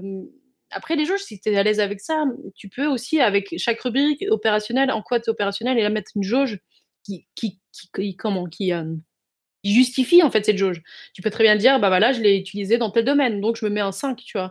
Mais au moins expliquer à moi avec une phrase à côté, tu vois, le côté explorateur, bah voilà, j'ai utilisé dans, ce contexte-là, euh, et puis après, tu peux mettre une jauge à 3, par exemple, euh, qui explique le, à côté de l'explorateur, tu mets un 3, à côté du opérationnel, tu mets 5, et à côté de notion, tu mets 2, tu vois. Mais au moins que ça soit peut-être mieux explicité, ces, ces jauges, en fait. Mais, mais ouais. c'est compliqué, je trouve, dans un CV de tout mettre parce qu'au final. Oui, c'est très compliqué. C'est-à-dire qu'à la fois, un CV, il faut qu'il. Parce que, tu sais, moi, pendant 10 ans, j'ai géré des entreprises, pas du tout dans le domaine de la tech, là. Donc, tu sais, j'ai eu mon entreprise, etc. Donc, j'ai fait des entretiens, j'ai embauché des gens. Puis, un CV qui fait deux pages, ben, tu as envie de ne pas le lire. Hein. Euh, un CV qui fait trois lignes, tu n'as pas as envie de ne pas le lire. Puis, mmh tu veux quand même qu'il y ait le maximum d'informations. Exactement. C'est pour ça que je ne suis pas forcément très fan de, bah, de ça, de cloisonner en, pour dire que j'ai des notions de ça, que je, que je suis bon là-dedans, etc., etc. Moi, je suis plutôt partisan d'un CV qui est, euh, bah, est simple et efficace. Quoi. De, il faut pas forcément essayer de détailler trop. De toute façon, euh, de toute Mais façon, vous allez être contacté généralement. Enfin, euh, il y a quand même, euh, c'est quand même un secteur où euh, il y a un manque de main d'œuvre, donc vous allez forcément être contacté. Et pour moi, tout, enfin, le, le, plus important pour moi, ça va être au niveau de l'entretien vocal c'est là où ça va vraiment être important. Quoi. Et c'est là où justement je rebondis sur les... Parce qu'effectivement le CV c'est ultra dur de faire un truc comme on, comme on le dit, la condenser et puis de, de montrer qui était dessus. Et c'est là où effectivement moi j'ai eu beaucoup de, de, de, premiers contacts en fait dans des meet-up, dans des événements où tu rencontres quelqu'un et tu parles de, complètement autre chose en fait. Tu parles de... Tu as quelqu'un qui fait une conférence, tu vas le voir après, tu dis ah c'était intéressant et puis là vous commencez à parler pendant une demi-heure du truc et là le, gars il dit ah oui euh, tiens bah, on embauche ou... Euh, ou même pas, même, même il va pas aborder le truc, il va juste dire ah oui bah nous on fait ça, tiens si tu veux passe voir etc. Et puis là bah là quand t'envoies ton CV, ton CV il, on s'en fout un peu, il peut effectivement ah, mettre tout et n'importe quoi, mais le, la personne va le recevoir et tout ce qu'il va regarder limite c'est voilà ton numéro de téléphone, le mail il va te recontacter et puis et après là vous allez parler et là ça va être intéressant. Et c'est là où effectivement donc d'avoir ce, ce contact en en direct ou, ou, ou, même pas comme, di comme disait Shirley euh, aussi le, le euh, pas, enfin pas un CV directement mais une lettre de motivation ou des trucs du genre tu vois d'aller chercher une entreprise et puis euh, de, de, de, mettre effectivement en pièce jointe ton CV mais plus, plus, que, plus que juste envoyer ouais. le CV en disant bonjour voilà mon CV boum et puis tu mets un CV où là bon bah effectivement tu ouais. as des milliers de tu vois d'engager de, la conversation de dire bonjour j'ai vu votre entreprise ça m'intéresse beaucoup ce que vous faites moi je fais ça je serais intéressé enfin voilà bon là je, je fais un peu du c'est un peu classique ce que je dis, mais, mais, mais voilà, d'aller chercher ces trucs-là, tu vois. Parce que le CV, effectivement, c'est euh, c'est difficile ouais, de, de, tout mettre. D'attiser bon, euh... sa, sa, curiosité, quoi. Ouais, oui, oui. Moi, je comprends parce que moi, c'est vrai que quand j'embauchais, quand, quand, quand j'embauchais des gens, là, en tout cas, là, mais je, les gens, ils arrivaient, c'est vrai, je prenais leur CV, je le, j'avais un truc là, je le mettais à l'envers, en disant je m'en fous de ton CV là. Je dis vas-y maintenant explique-moi ce que tu sais faire. Tu sais. Mmh, on n'était pas le seul, il hein, y a beaucoup de monde comme ça aujourd'hui. Je veux dire, c'est pour ça que le CV à la fois, je sais qu'au final on s'en fout, mais à la fois, euh, c'est aussi comme un peu. Bah, ça le- reste un passage obligé, contact, malheureusement. là, tu vois, là, tu sais, je veux dire. euh, Ouais. mais Alors moi bon. sur le CV, je propose des, euh, quand je coach les personnes de faire deux CV. Euh, le CV très euh, basique, euh, standard, pour que ça réponde un petit peu aux critères euh, standards, le truc chronologique avec euh, la formation en une page, comme vous l'avez dit.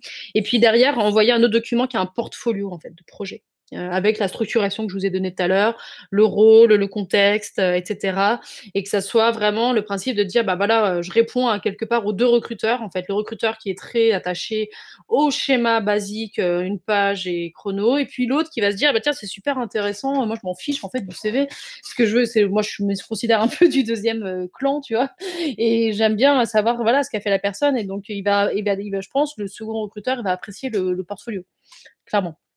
Donc euh, faites les deux, quoi. Moi de dire, euh, aucun euh, truc vous, vous oblige à, à, comment dire, à, à choisir un format. Vous avez Je- le droit d'être assez libre en fait. Ouais. Je le dis en vocal, je l'ai mis dans le discussion vocale, mais je le dis aussi en vocal. Moi, j'avais un CV euh, différent par entreprise, une lettre de motivation différente par entreprise, et j'avais euh, un moment quand j'avais postulé euh, à plusieurs boîtes, euh, j'avais, j'envoyais pas le même truc. Et puis, juste, donc, comme je disais, une boîte qui fait du cinéma d'animation, ou une boîte qui fait des, des films, d'effets visuels, et même après dans les entretiens, j'y allais pas en vendant les mêmes compétences. Là, je me disais bon, cinéma d'animation, ils font plus ça, donc là, c'est euh, le pipeline qui va être plus important, les VFX, ça va être plus euh, mais telles compétences Clairement. techniques et, euh, et- et être à l'écoute aussi de eux, qu'est-ce qui, toujours être à l'écoute de eux, qu'est-ce qui. euh, pourquoi ils posent ces questions, pourquoi ils me demandent ça. Il ne faut pas penser que les gens vous piègent. quoi. Il n'y a pas de.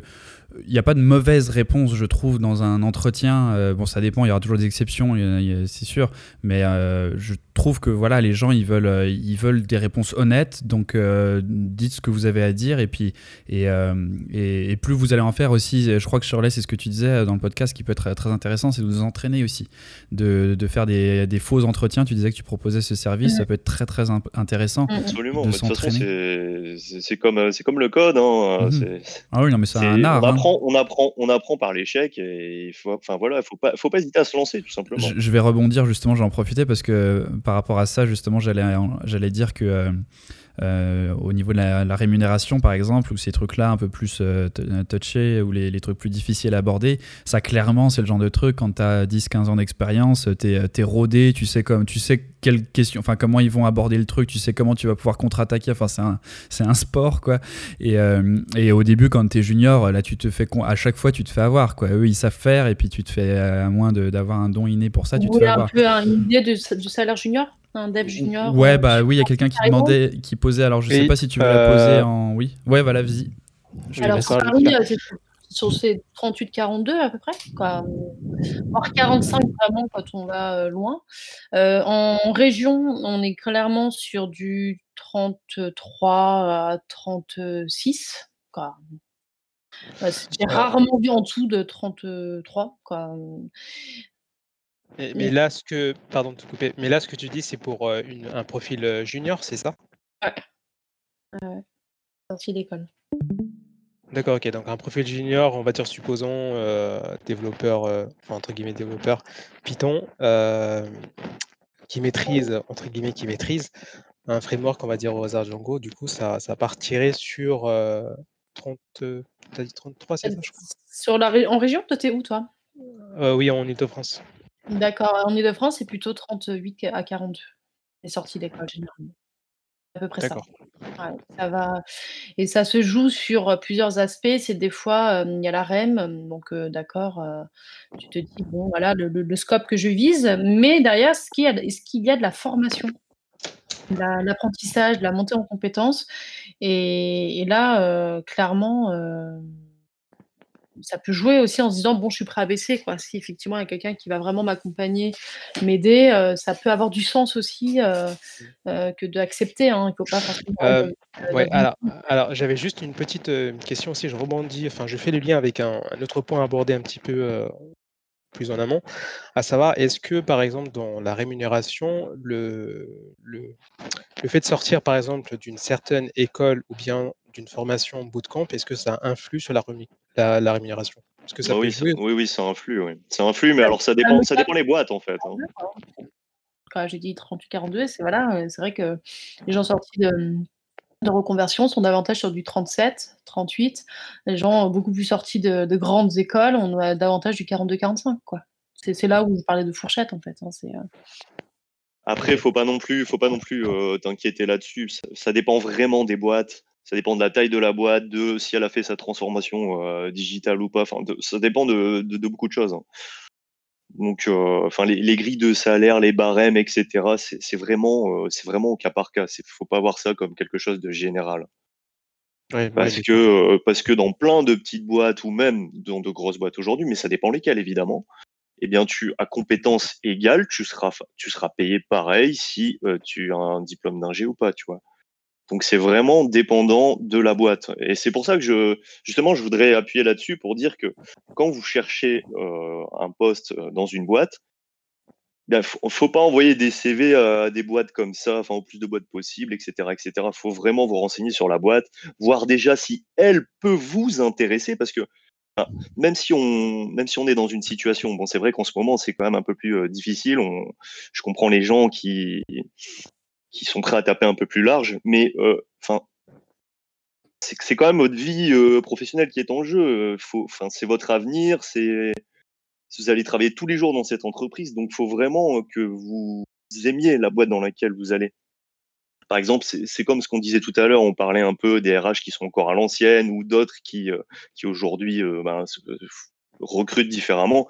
Moi, personnellement, si, euh, si, je me retrouve dans un entretien et que je sens que c'est euh, des questions de RH à l'ancienne, ça va me saouler et je vais, enfin, je vais me dire que bon, euh, en- entre le RH et le manager, euh, ils savent pas communiquer, enfin, ils communiquent mal entre eux, ils sont un peu encore à l'ancienne dans leur société et ça va pas forcément m'intéresser, tu vois. Donc vraiment, il faut vraiment aller sur les boîtes que vous avez envie vraiment de, bah, de postuler tout simplement. Parce qu'on postule pas juste pour un poste, hein, c'est vraiment, euh, c'est vraiment une boîte, c'est, ça peut être euh, ensuite une ambiance, etc., etc. Alors tout ça, on le découvre au fur et à mesure, hein, forcément, mais Et ça va se voir aussi justement. Alors bon, comme on dit, hein, c'est vrai qu'il faut nuancer parce que là, bon, c'est avec les, le marché qui est euh, assez euh, difficile en ce moment. Ouais, Covid, ouais, tout ça, c'est sûr. en ce moment, c'est oui, difficile. mais, mais après, c'est vrai que dans les entretiens, moi, c'est ce que je disais tout à l'heure, c'est le le- l'entretien, il est aussi là, donc on parle en théorie, hein, euh, dans- quand vous avez le, un peu d'options, un peu de choix. L'entretien, il est aussi pour vous, quoi. Et ça, ça va se sentir si si on voit dans un entretien que en fait, à chaque fois. Vous essayez juste de sortir la bonne réponse à la question qu'on vous a posée parce que ça, tout ce qui vous intéresse c'est le, poste et, de- et pas en fait euh, parce que vous, dans les questions que vous allez poser des fois c'est c'est ça aussi les gens dans les entretiens ils disent euh, est-ce que vous avez des questions pour nous? Et là, là, il faut être prêt aussi parce que si finalement vous dites bah non, j'ai aucune question ou que euh, bah on se dit bon bah en fait déjà il s'intéresse peut-être pas vraiment à notre boîte et puis euh, en fait il a pas envie d'en savoir plus et de savoir ça va être quoi l'équipe, ça va être quoi le et de et donc de s'intéresser aussi de dire bah oui tiens euh, quand je serai dans la boîte est-ce que comme disait Shirley aussi par rapport à, la formation tout ça bon ok là c'est peut-être un moins bon salaire mais du coup est-ce que est-ce qu'il y a vu que je suis junior est-ce que je, comprends que j'ai pas toutes les compétences mais est-ce que votre intérêt et puis est-ce que je vais être formé un peu là-dedans tout ça. Enfin voilà. Il y a plein de choses aussi qu'il faut être qu'il faut demander où il faut s'intéresser. Et, euh, et si comme tu disais si, si tu te rends compte que de l'autre côté ils sont ultra fermés et puis euh, t'as pas de diplôme donc euh, déjà ils partaient avec un mauvais euh, une mauvaise euh, un mauvais jugement de toi et, tu- et que tu te dis bon bah est-ce que j'ai envie d'aller travailler là-dedans? Je sais pas quoi. Si tu si tu sens finalement que les gars ils sont super fermés et que que Ah, il faut pas, voilà faut pas, faut- faut pas creuser, hein, faut pas creuser quand c'est comme mais ça. euh, bon après comme, euh. oui comme on dit dans l'absolu c'est moi, j'aime bien, en tout cas, les candidats qui euh, aussi euh, challenge en entretien, c'est-à-dire qu'ils vont te dire Tiens, j'ai utilisé votre solution, j'ai vu votre GitHub, euh, j'ai pas compris, ou j'ai ça, euh, ça veut dire quoi? Tu vois, le côté un peu où à un moment donné, alors peut-être pas RH, parce que bon, peut-être qu'ils sont, ils savent pas répondre ou quoi, mais, mais même, je veux dire, des fois, l'usage utilisateur, euh, quand, il s'agit en plus d'une application grand public ou je sais pas, euh, de quelque chose qui est accessible, disons c'est vachement intéressant quand il y a l'esprit critique qui intervient dans l'entretien. Mmh. Heu et ça, je pense que n'importe qui, junior, senior, heu, ça manque des fois et ça fait vraiment la différence. On se dit: «Tiens, il s'est creusé la tête, il a été quand même plus loin que l'annonce, il a été dans l'usage de la solution, il a été un peu chatouiller le GitHub s'il y avait un GitHub d'entreprise, il a vu des refs, heu, je sais pas, de la boîte». Bon, ça demande un peu de rechercher des trucs, mais mais rien que déjà de télécharger la solution, par exemple, je recrutais pour Ledger, la solution c'est, voilà, c'est de l'hardware, hein. Tu télécharges vraiment quelque chose sur ton PC, tu peux faire des expérimentations dessus Et je pense qu'une personne d'entretien qui arrive en disant: «Bon voilà, j'ai téléchargé votre solution, heu heu, que je comprenne quand vous parlez de ça dans l'annonce, ça veut dire ça» et tu dis: «Ah ouais, votre problème du coup c'est quoi exactement?» et c'est que peu de personnes posent la question: «Mais combien vous coûte votre problème en fait?» en quoi, une personne en plus dans l'équipe, va va être un renfort et de l'apport de valeur? Et c'est bête, mais des fois les gens ils posent pas cette question et je trouve que, ça c'est un échange dans les 2 sens en fait. C'est pas que vous qui postulez un job, c'est pas que vous qui candidatez, c'est à un moment donné, eux, ils ont besoin aussi de personnes et en quoi vos, compétences ont de l'intérêt pour leurs problèmes et par rapport à ce que ça leur coûte au quotidien en fait? Et quand une personne va sur ce terrain de jeu, un peu même du business, euh, voilà, ça vous coûte combien? C'est quoi. Est-ce qu'il y a des bugs? Est-ce que vous perdez des utilisateurs? Est-ce que, je sais pas, euh, euh, il y a des verre aussi? Qu'est-ce qui fait la qualité logicielle? Elle est, présente ou pas Ce genre de choses? Bah, je trouve que ouais, un entretien, ça devient la discussion où tu, recrutes un professionnel en fait et non pas juste un candidat qui va prendre une place au chaud dans, dans l'open space quoi. Pour ce qui est de l'open space bien sûr. Mais voilà, c'est l'usage aussi de la solution, ça a beaucoup de sens pour moi, je trouve. En tout cas, en tant que recruteuse, euh, je le, je le regarde vraiment de près, ceux qui ont été un peu plus loin que juste une annonce. Il y a Cam qui demande est-ce que les primes à l'embauche pour favoriser l'emploi des jeunes vont pénaliser les embauches des profils en reconversion? Alors, euh, moi je pense pas. Je pense pas justement. Alors surtout si tu cherches un stage ou une alternance. Alors les alternances en ce moment, c'est sûr que là c'est le top. Si vous, si vous cherchez une alternance, que vous êtes dans une école, euh, de ce point de vue-là, c'est le top parce que euh, il y a des gros avantages, notamment euh, pour les contrats d'apprentissage. C'est vrai qu'en contrat de professionnalisation, je crois qu'il n'y a pas, ils n'ont pas beaucoup appuyé dessus. Mais c'est vrai que pour tous les autres, si vous cherchez des contrats d'apprentissage, généralement l'alternance, vous la trouvez facile. Hein. Parce que en ce moment, le brut, c'est du net, donc bah, pour l'entreprise, c'est tout quoi. Sinon, pour, des postes type CDI, je ne sais pas, faut demander à Shirley, je pense. Bah, j'ai envie de dire déjà, c'est est-ce que l'entreprise, elle a toujours pareil, le dispositif pour ça? C'est-à-dire, euh, euh, les aides, est-ce qu'elle va faire la démarche administrative? Encore une fois, on est toujours sur la question du temps. Euh, des fois, elle va préférer prendre peut-être un CDD que, l'alternance où il faut remplir des papiers, où il faut quand même garder la personne, hein. Je veux dire, c'est pas c'est pas rien de garder. C'est pour ça que d'ailleurs François a dit c'est très compliqué de trouver une entreprise en alternance. C'est vrai, c'est-à-dire que il ne peut pas arrêter. c'est un engagement, c'est un engagement de long terme forcément. Quand j'étais en ESN, je disais bah voilà, on va prendre des personnes en stage ou même en alternance. Ah non non, moi je veux pas m'engager sur deux ans, euh, euh, sachant que bah voilà, on sait pas où on va, surtout encore plus aujourd'hui dans un contexte COVID, de crise où les gens ils ont une projection aujourd'hui à six mois. Hein. Je te dis franchement, les startups, les PME, elles naviguent à vue et mmh, euh, savent pas où elles vont. Donc, euh, de dire je vais prendre quelqu'un euh, sans pour autant déjà d'une part le transformer en CDI, parce qu'il y a ça aussi. Où est-ce qu'on va aller demain en, tant qu'entreprise? L'idée, c'est pas juste de former pour former, c'est pour recruter derrière. Est-ce qu'on sera en capacité de le faire? C'est pas dit. Et de deux, ça veut dire que bah oui, c'est du long terme. et des fois, il y en a certaines qui veulent, euh, qui ont des petits projets qui, au final, le long terme n'a pas de sens. Donc, euh, non, moi, j'ai pas envie de dire que ça va pénaliser plus que ça, parce que l'usage derrière de l'alternance, encore une fois, c'est des dispositifs politiques, euh, c'est beaucoup de communication politique aussi pour dire qu'on fait des efforts, mais au final, non seulement les démarches administratives sont parfois très longues, parfois elles n'ont pas du tout le résultat escompté. beaucoup, par rapport au chômage partiel ou par rapport à plein d'autres démarches, ils auront galéré comme jamais pour avoir finalement les aides obtenues. Donc, c'est beaucoup de temps, en fait, perdu où finalement le, retour sur investissement des fois est limité. Et donc euh, non, je pense pas que ça va pénaliser du tout les reconversions, voire même euh, je dirais que ceux qui demandent parfois même l'alternance sont parfois plus en pénalisés parce qu'ils n'ont pas d'autre choix. C'est le format d'école, euh, il faut faire ça sur en plus un mmh. rythme des fois qui est complètement déconnant par rapport à l'entreprise. C'est ça, c'est pareil, il y a des formats de rythme qui sont euh, pas du tout adaptés. Et donc, on préférait justement avoir la flexibilité avec une personne justement en conversion euh, qui des fois demande CDD, CDI, peu importe, stage, je suis ouvert à tout. donc non, je pense qu'au contraire, ils ont même plus de de chance de d'obtenir quelque chose, vraiment. OK. Ah ouais, donc bah, apparemment, il y a une subvention là de 4000 euros, c'est ça, pour la première embauche? Enfin, de l'aide à l'embauche, c'est ça? Ah, pour les jeunes de moins de 26 ans, OK. Ouais, je toujours, je trouve, c'est toujours un peu. Euh, moi, je me dis si je veux embaucher quelqu'un de 27 ans, euh, bah, c'est foutu quoi. Alors que c'est un peu discriminatoire quand même. Hein. Ouais, non, mais clair.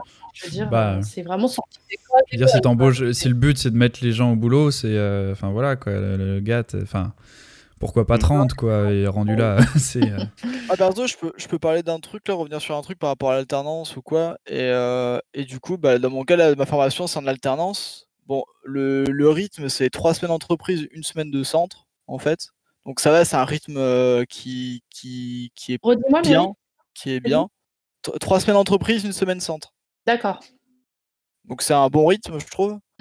Euh, mais par contre, euh, ouais, j'ai galéré et, et dans ma promo, là, il y en a plein, bah, ils ont dû arrêter parce qu'ils n'avaient pas d'entreprise. Mm. Même au bout de deux mois, il y en a une qui n'a toujours pas d'entreprise alors qu'elle cherche depuis, depuis juin, je crois. Et toi, ouais, Herman, t'es- t'habites où T'es en Ile-de-France, en Ah, je suis région à Bordeaux. Alors, je suis à Bordeaux. Bordeaux. Ah, pourtant, c'est une grande ville quand même. Ouais. Miracle, ça recrute à Bordeaux? De quoi?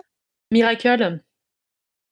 Bah, je sais pas, là, moi, du coup, bon, j'ai heureusement trouvé, mais euh, ça a été compliqué. Ça a été compliqué parce que, euh, alors déjà, il y a une aide à l'apprentissage, notamment, par exemple, aussi, euh, de 8000 euros. Euh, mais pareil, c'est en dessous de 30 ans, je crois. Euh, et euh, donc, les entreprises sont pas déjà de ça. Il y a les entreprises sont pas forcément au courant de qu'il y a ça qui est mis en place. Euh, Il y a aussi le fait que bah, y en a certaines, bah ouais voilà, il y a, il y a le, le- le contexte économique et tout ça, la Mm. pandémie qui fait que ben elles sont un peu frileuses. Mais moi là-bas où je suis, du coup, ils m'ont signé. Enfin là, ça a pu être fait à l'amiable parce que euh, à 8 mois, ils m'ont pas pris un contrat de. Normalement, c'est deux ans l'alternance là. Ils m'ont fait un contrat d'un an Voilà. renouvelable. Du C'est coup, exactement Ok. parce qu'ils peuvent pas, ils peuvent pas me prendre sur deux ans parce qu'ils savent pas ce que ça va être. euh, Exactement. C'est exactement ce que et euh, voilà, je, ça. je- je savais même pas que c'était possible. Ouais, bah ça, ça voilà, le, le contexte actuel fait que euh, il y en a qui peuvent se, Le se- contexte actuel fait que, ça, c'est la phrase adapter, ouais. vraiment que C'est vous, ça. qui m'entorse au droit du travail sur plein de trucs. C'est clair, hein, c'est clair, c'est un peu bateau. hein. Des licenciements en rupture conventionnelle, c'est pas gênant. en euh, a des trucs euh, assez aberrants. Et du coup, par contre, euh, bah, en fait, euh, de mon côté, là, avant de faire ma, ma formation à l'alternance, j'ai fait une formation de 5 mois, donc un semi-bootcamp, enfin un pseudo-bootcamp. Et, euh, et du coup, bah, moi, dès fin juin, j'avais cherché pour bah, bosser dès la sortie de, de, de- de la formation. Et, et ça a été compliqué parce que j'avais bien vu que enfin, les entreprises m'avaient bien me disaient clairement, les recruteurs me disaient clairement, j'avais même eu des entretiens et tout, comme quoi ils étaient intéressés et tout ça. Euh, mon profil l'intéressait beaucoup, mais à chaque fois, il y avait le manque d'expérience. Hmm. Sauf que euh, du coup, je me suis dit, bon, ça, euh, quand j'ai du coup, quand bon, j'ai vu ça a duré longtemps, et puis euh, bon, du coup, j'ai trouvé ma formation en alternance.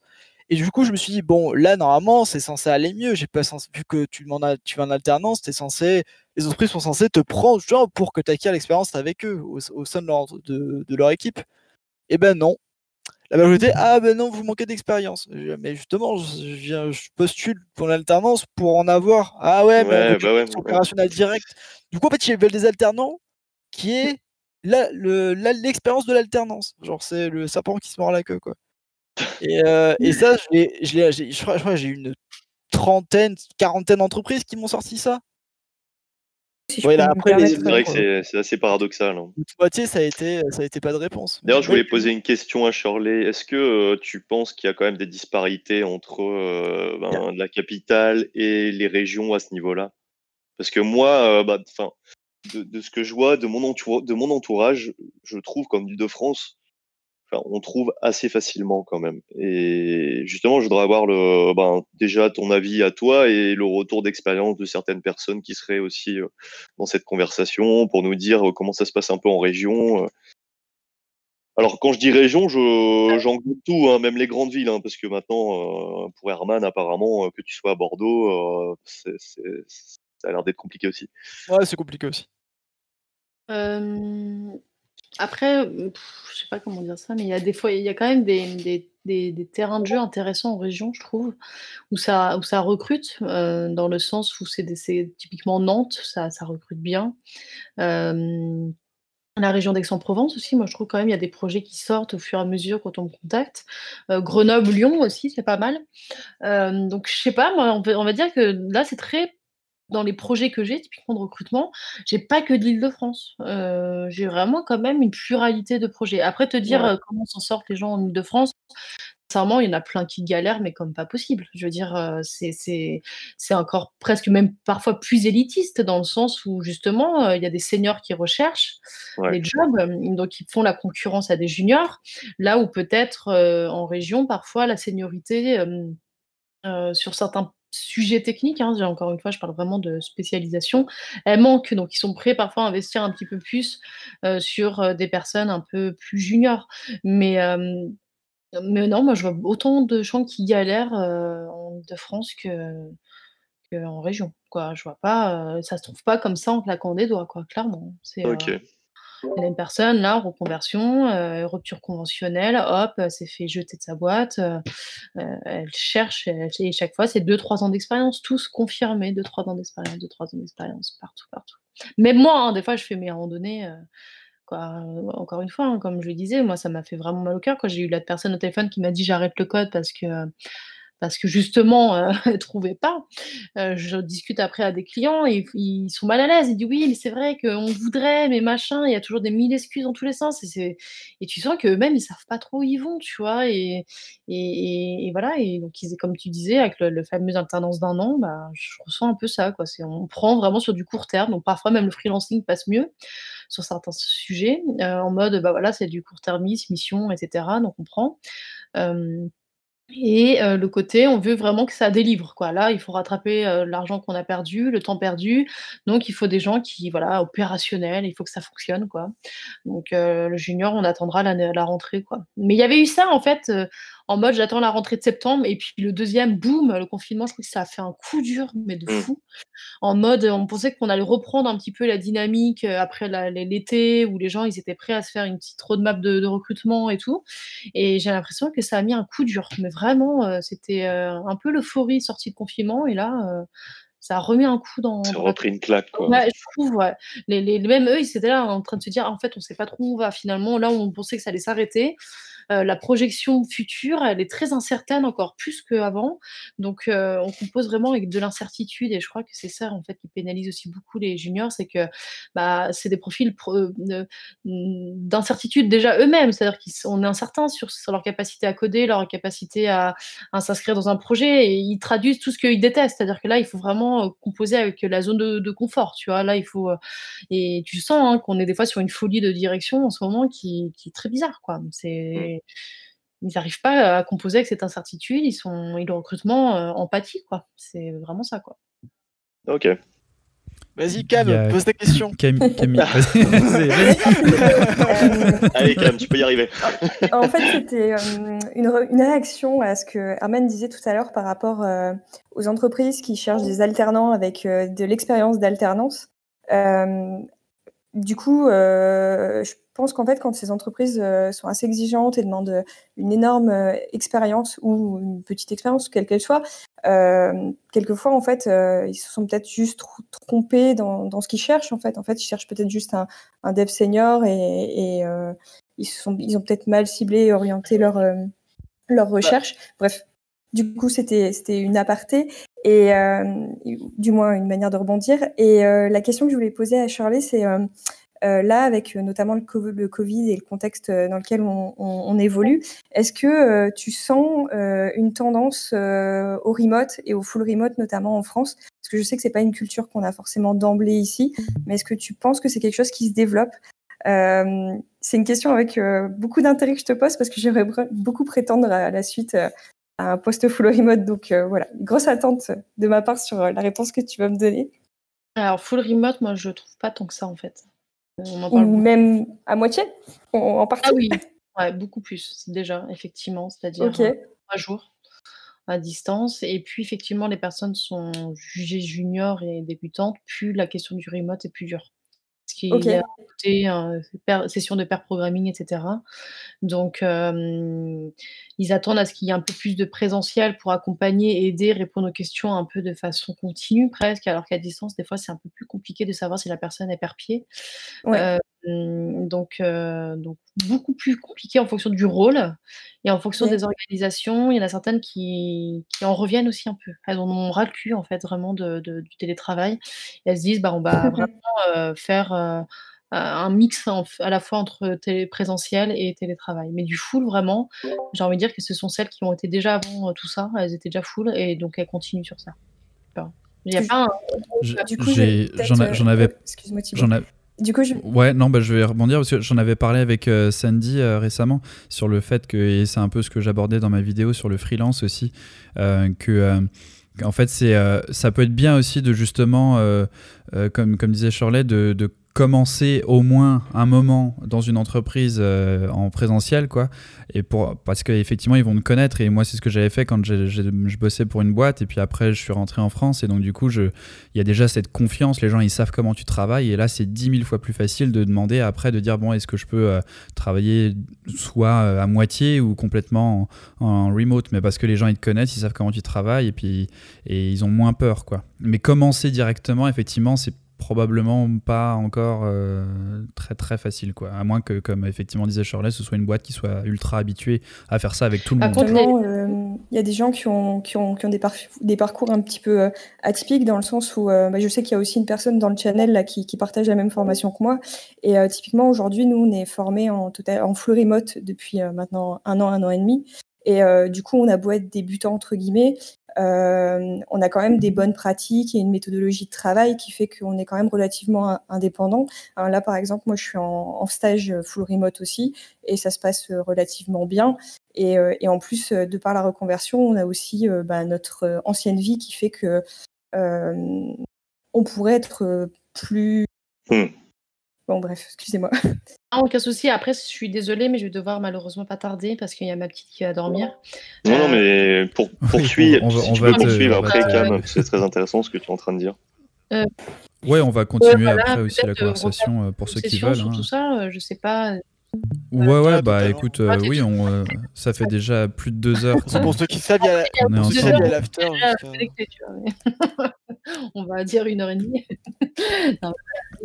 oui. Non, mais la prochaine fois, tu, ah, tu rentreras comme ça direct. Là. On, te laisse les clés. Là. mais vraiment, désolé. Quoi. Voilà, je peux pas rester malheureusement.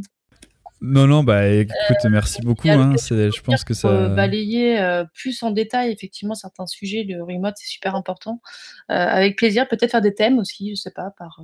par Ouais, et puis, euh, et puis bah, ceux qui veulent aussi avoir quelque chose de beaucoup plus euh, personnalisé, c'est le boulot de Shirley. Donc, euh, bon, forcément, là, ce sera un peu plus payant. mais, il y a pas mal de documents où je, je, parle de remote, je parle de. Ouais, ouais, ouais, effectivement, tu as partagé. voilà, il y a plein, plein de trucs. C'est une sorte de documentation que j'ai mis plein de sujets. Ouais. N'hésitez pas à y jeter un œil. Quoi. Je, je, vais la, je vais la piner, je, la, je vais la retrouver. Et, puis, et ouais, donc. tu peux le trouver, du coup. C'est. Euh, sur Twitter, c'est le tweet épinglé, je l'ai mis au-dessus justement pour, euh, pour avoir des sur oui, oui, oui, hein. Vous pouvez piocher là-dedans euh, avec plaisir. Quoi. Bah, merci à toi. Ouais, bah, vraiment merci. très intéressant. Ouais, merci. merci, beaucoup. Merci. Et puis, bah, on va continuer à l'after, nous. Hein. Et voilà, c'est terminé pour cet épisode sur le recrutement. N'hésite pas à nous rejoindre sur le serveur Discord de Docstring, c'est gratuit, et à aller voir les formations Python sur docstring.fr. Vous trouverez tous les liens dans la description de l'épisode. Et je vous invite également à aller écouter tous les autres épisodes, des épisodes que je réalise avec des intervenants. Donc cette fois-ci, une discussion entre moi et quelqu'un, par exemple, qui est en reconversion ou qui est déjà développeur et qui nous parle de son métier. Donc si ça vous intéresse, n'hésitez pas à aller voir tous les autres épisodes de podcast de Docstring.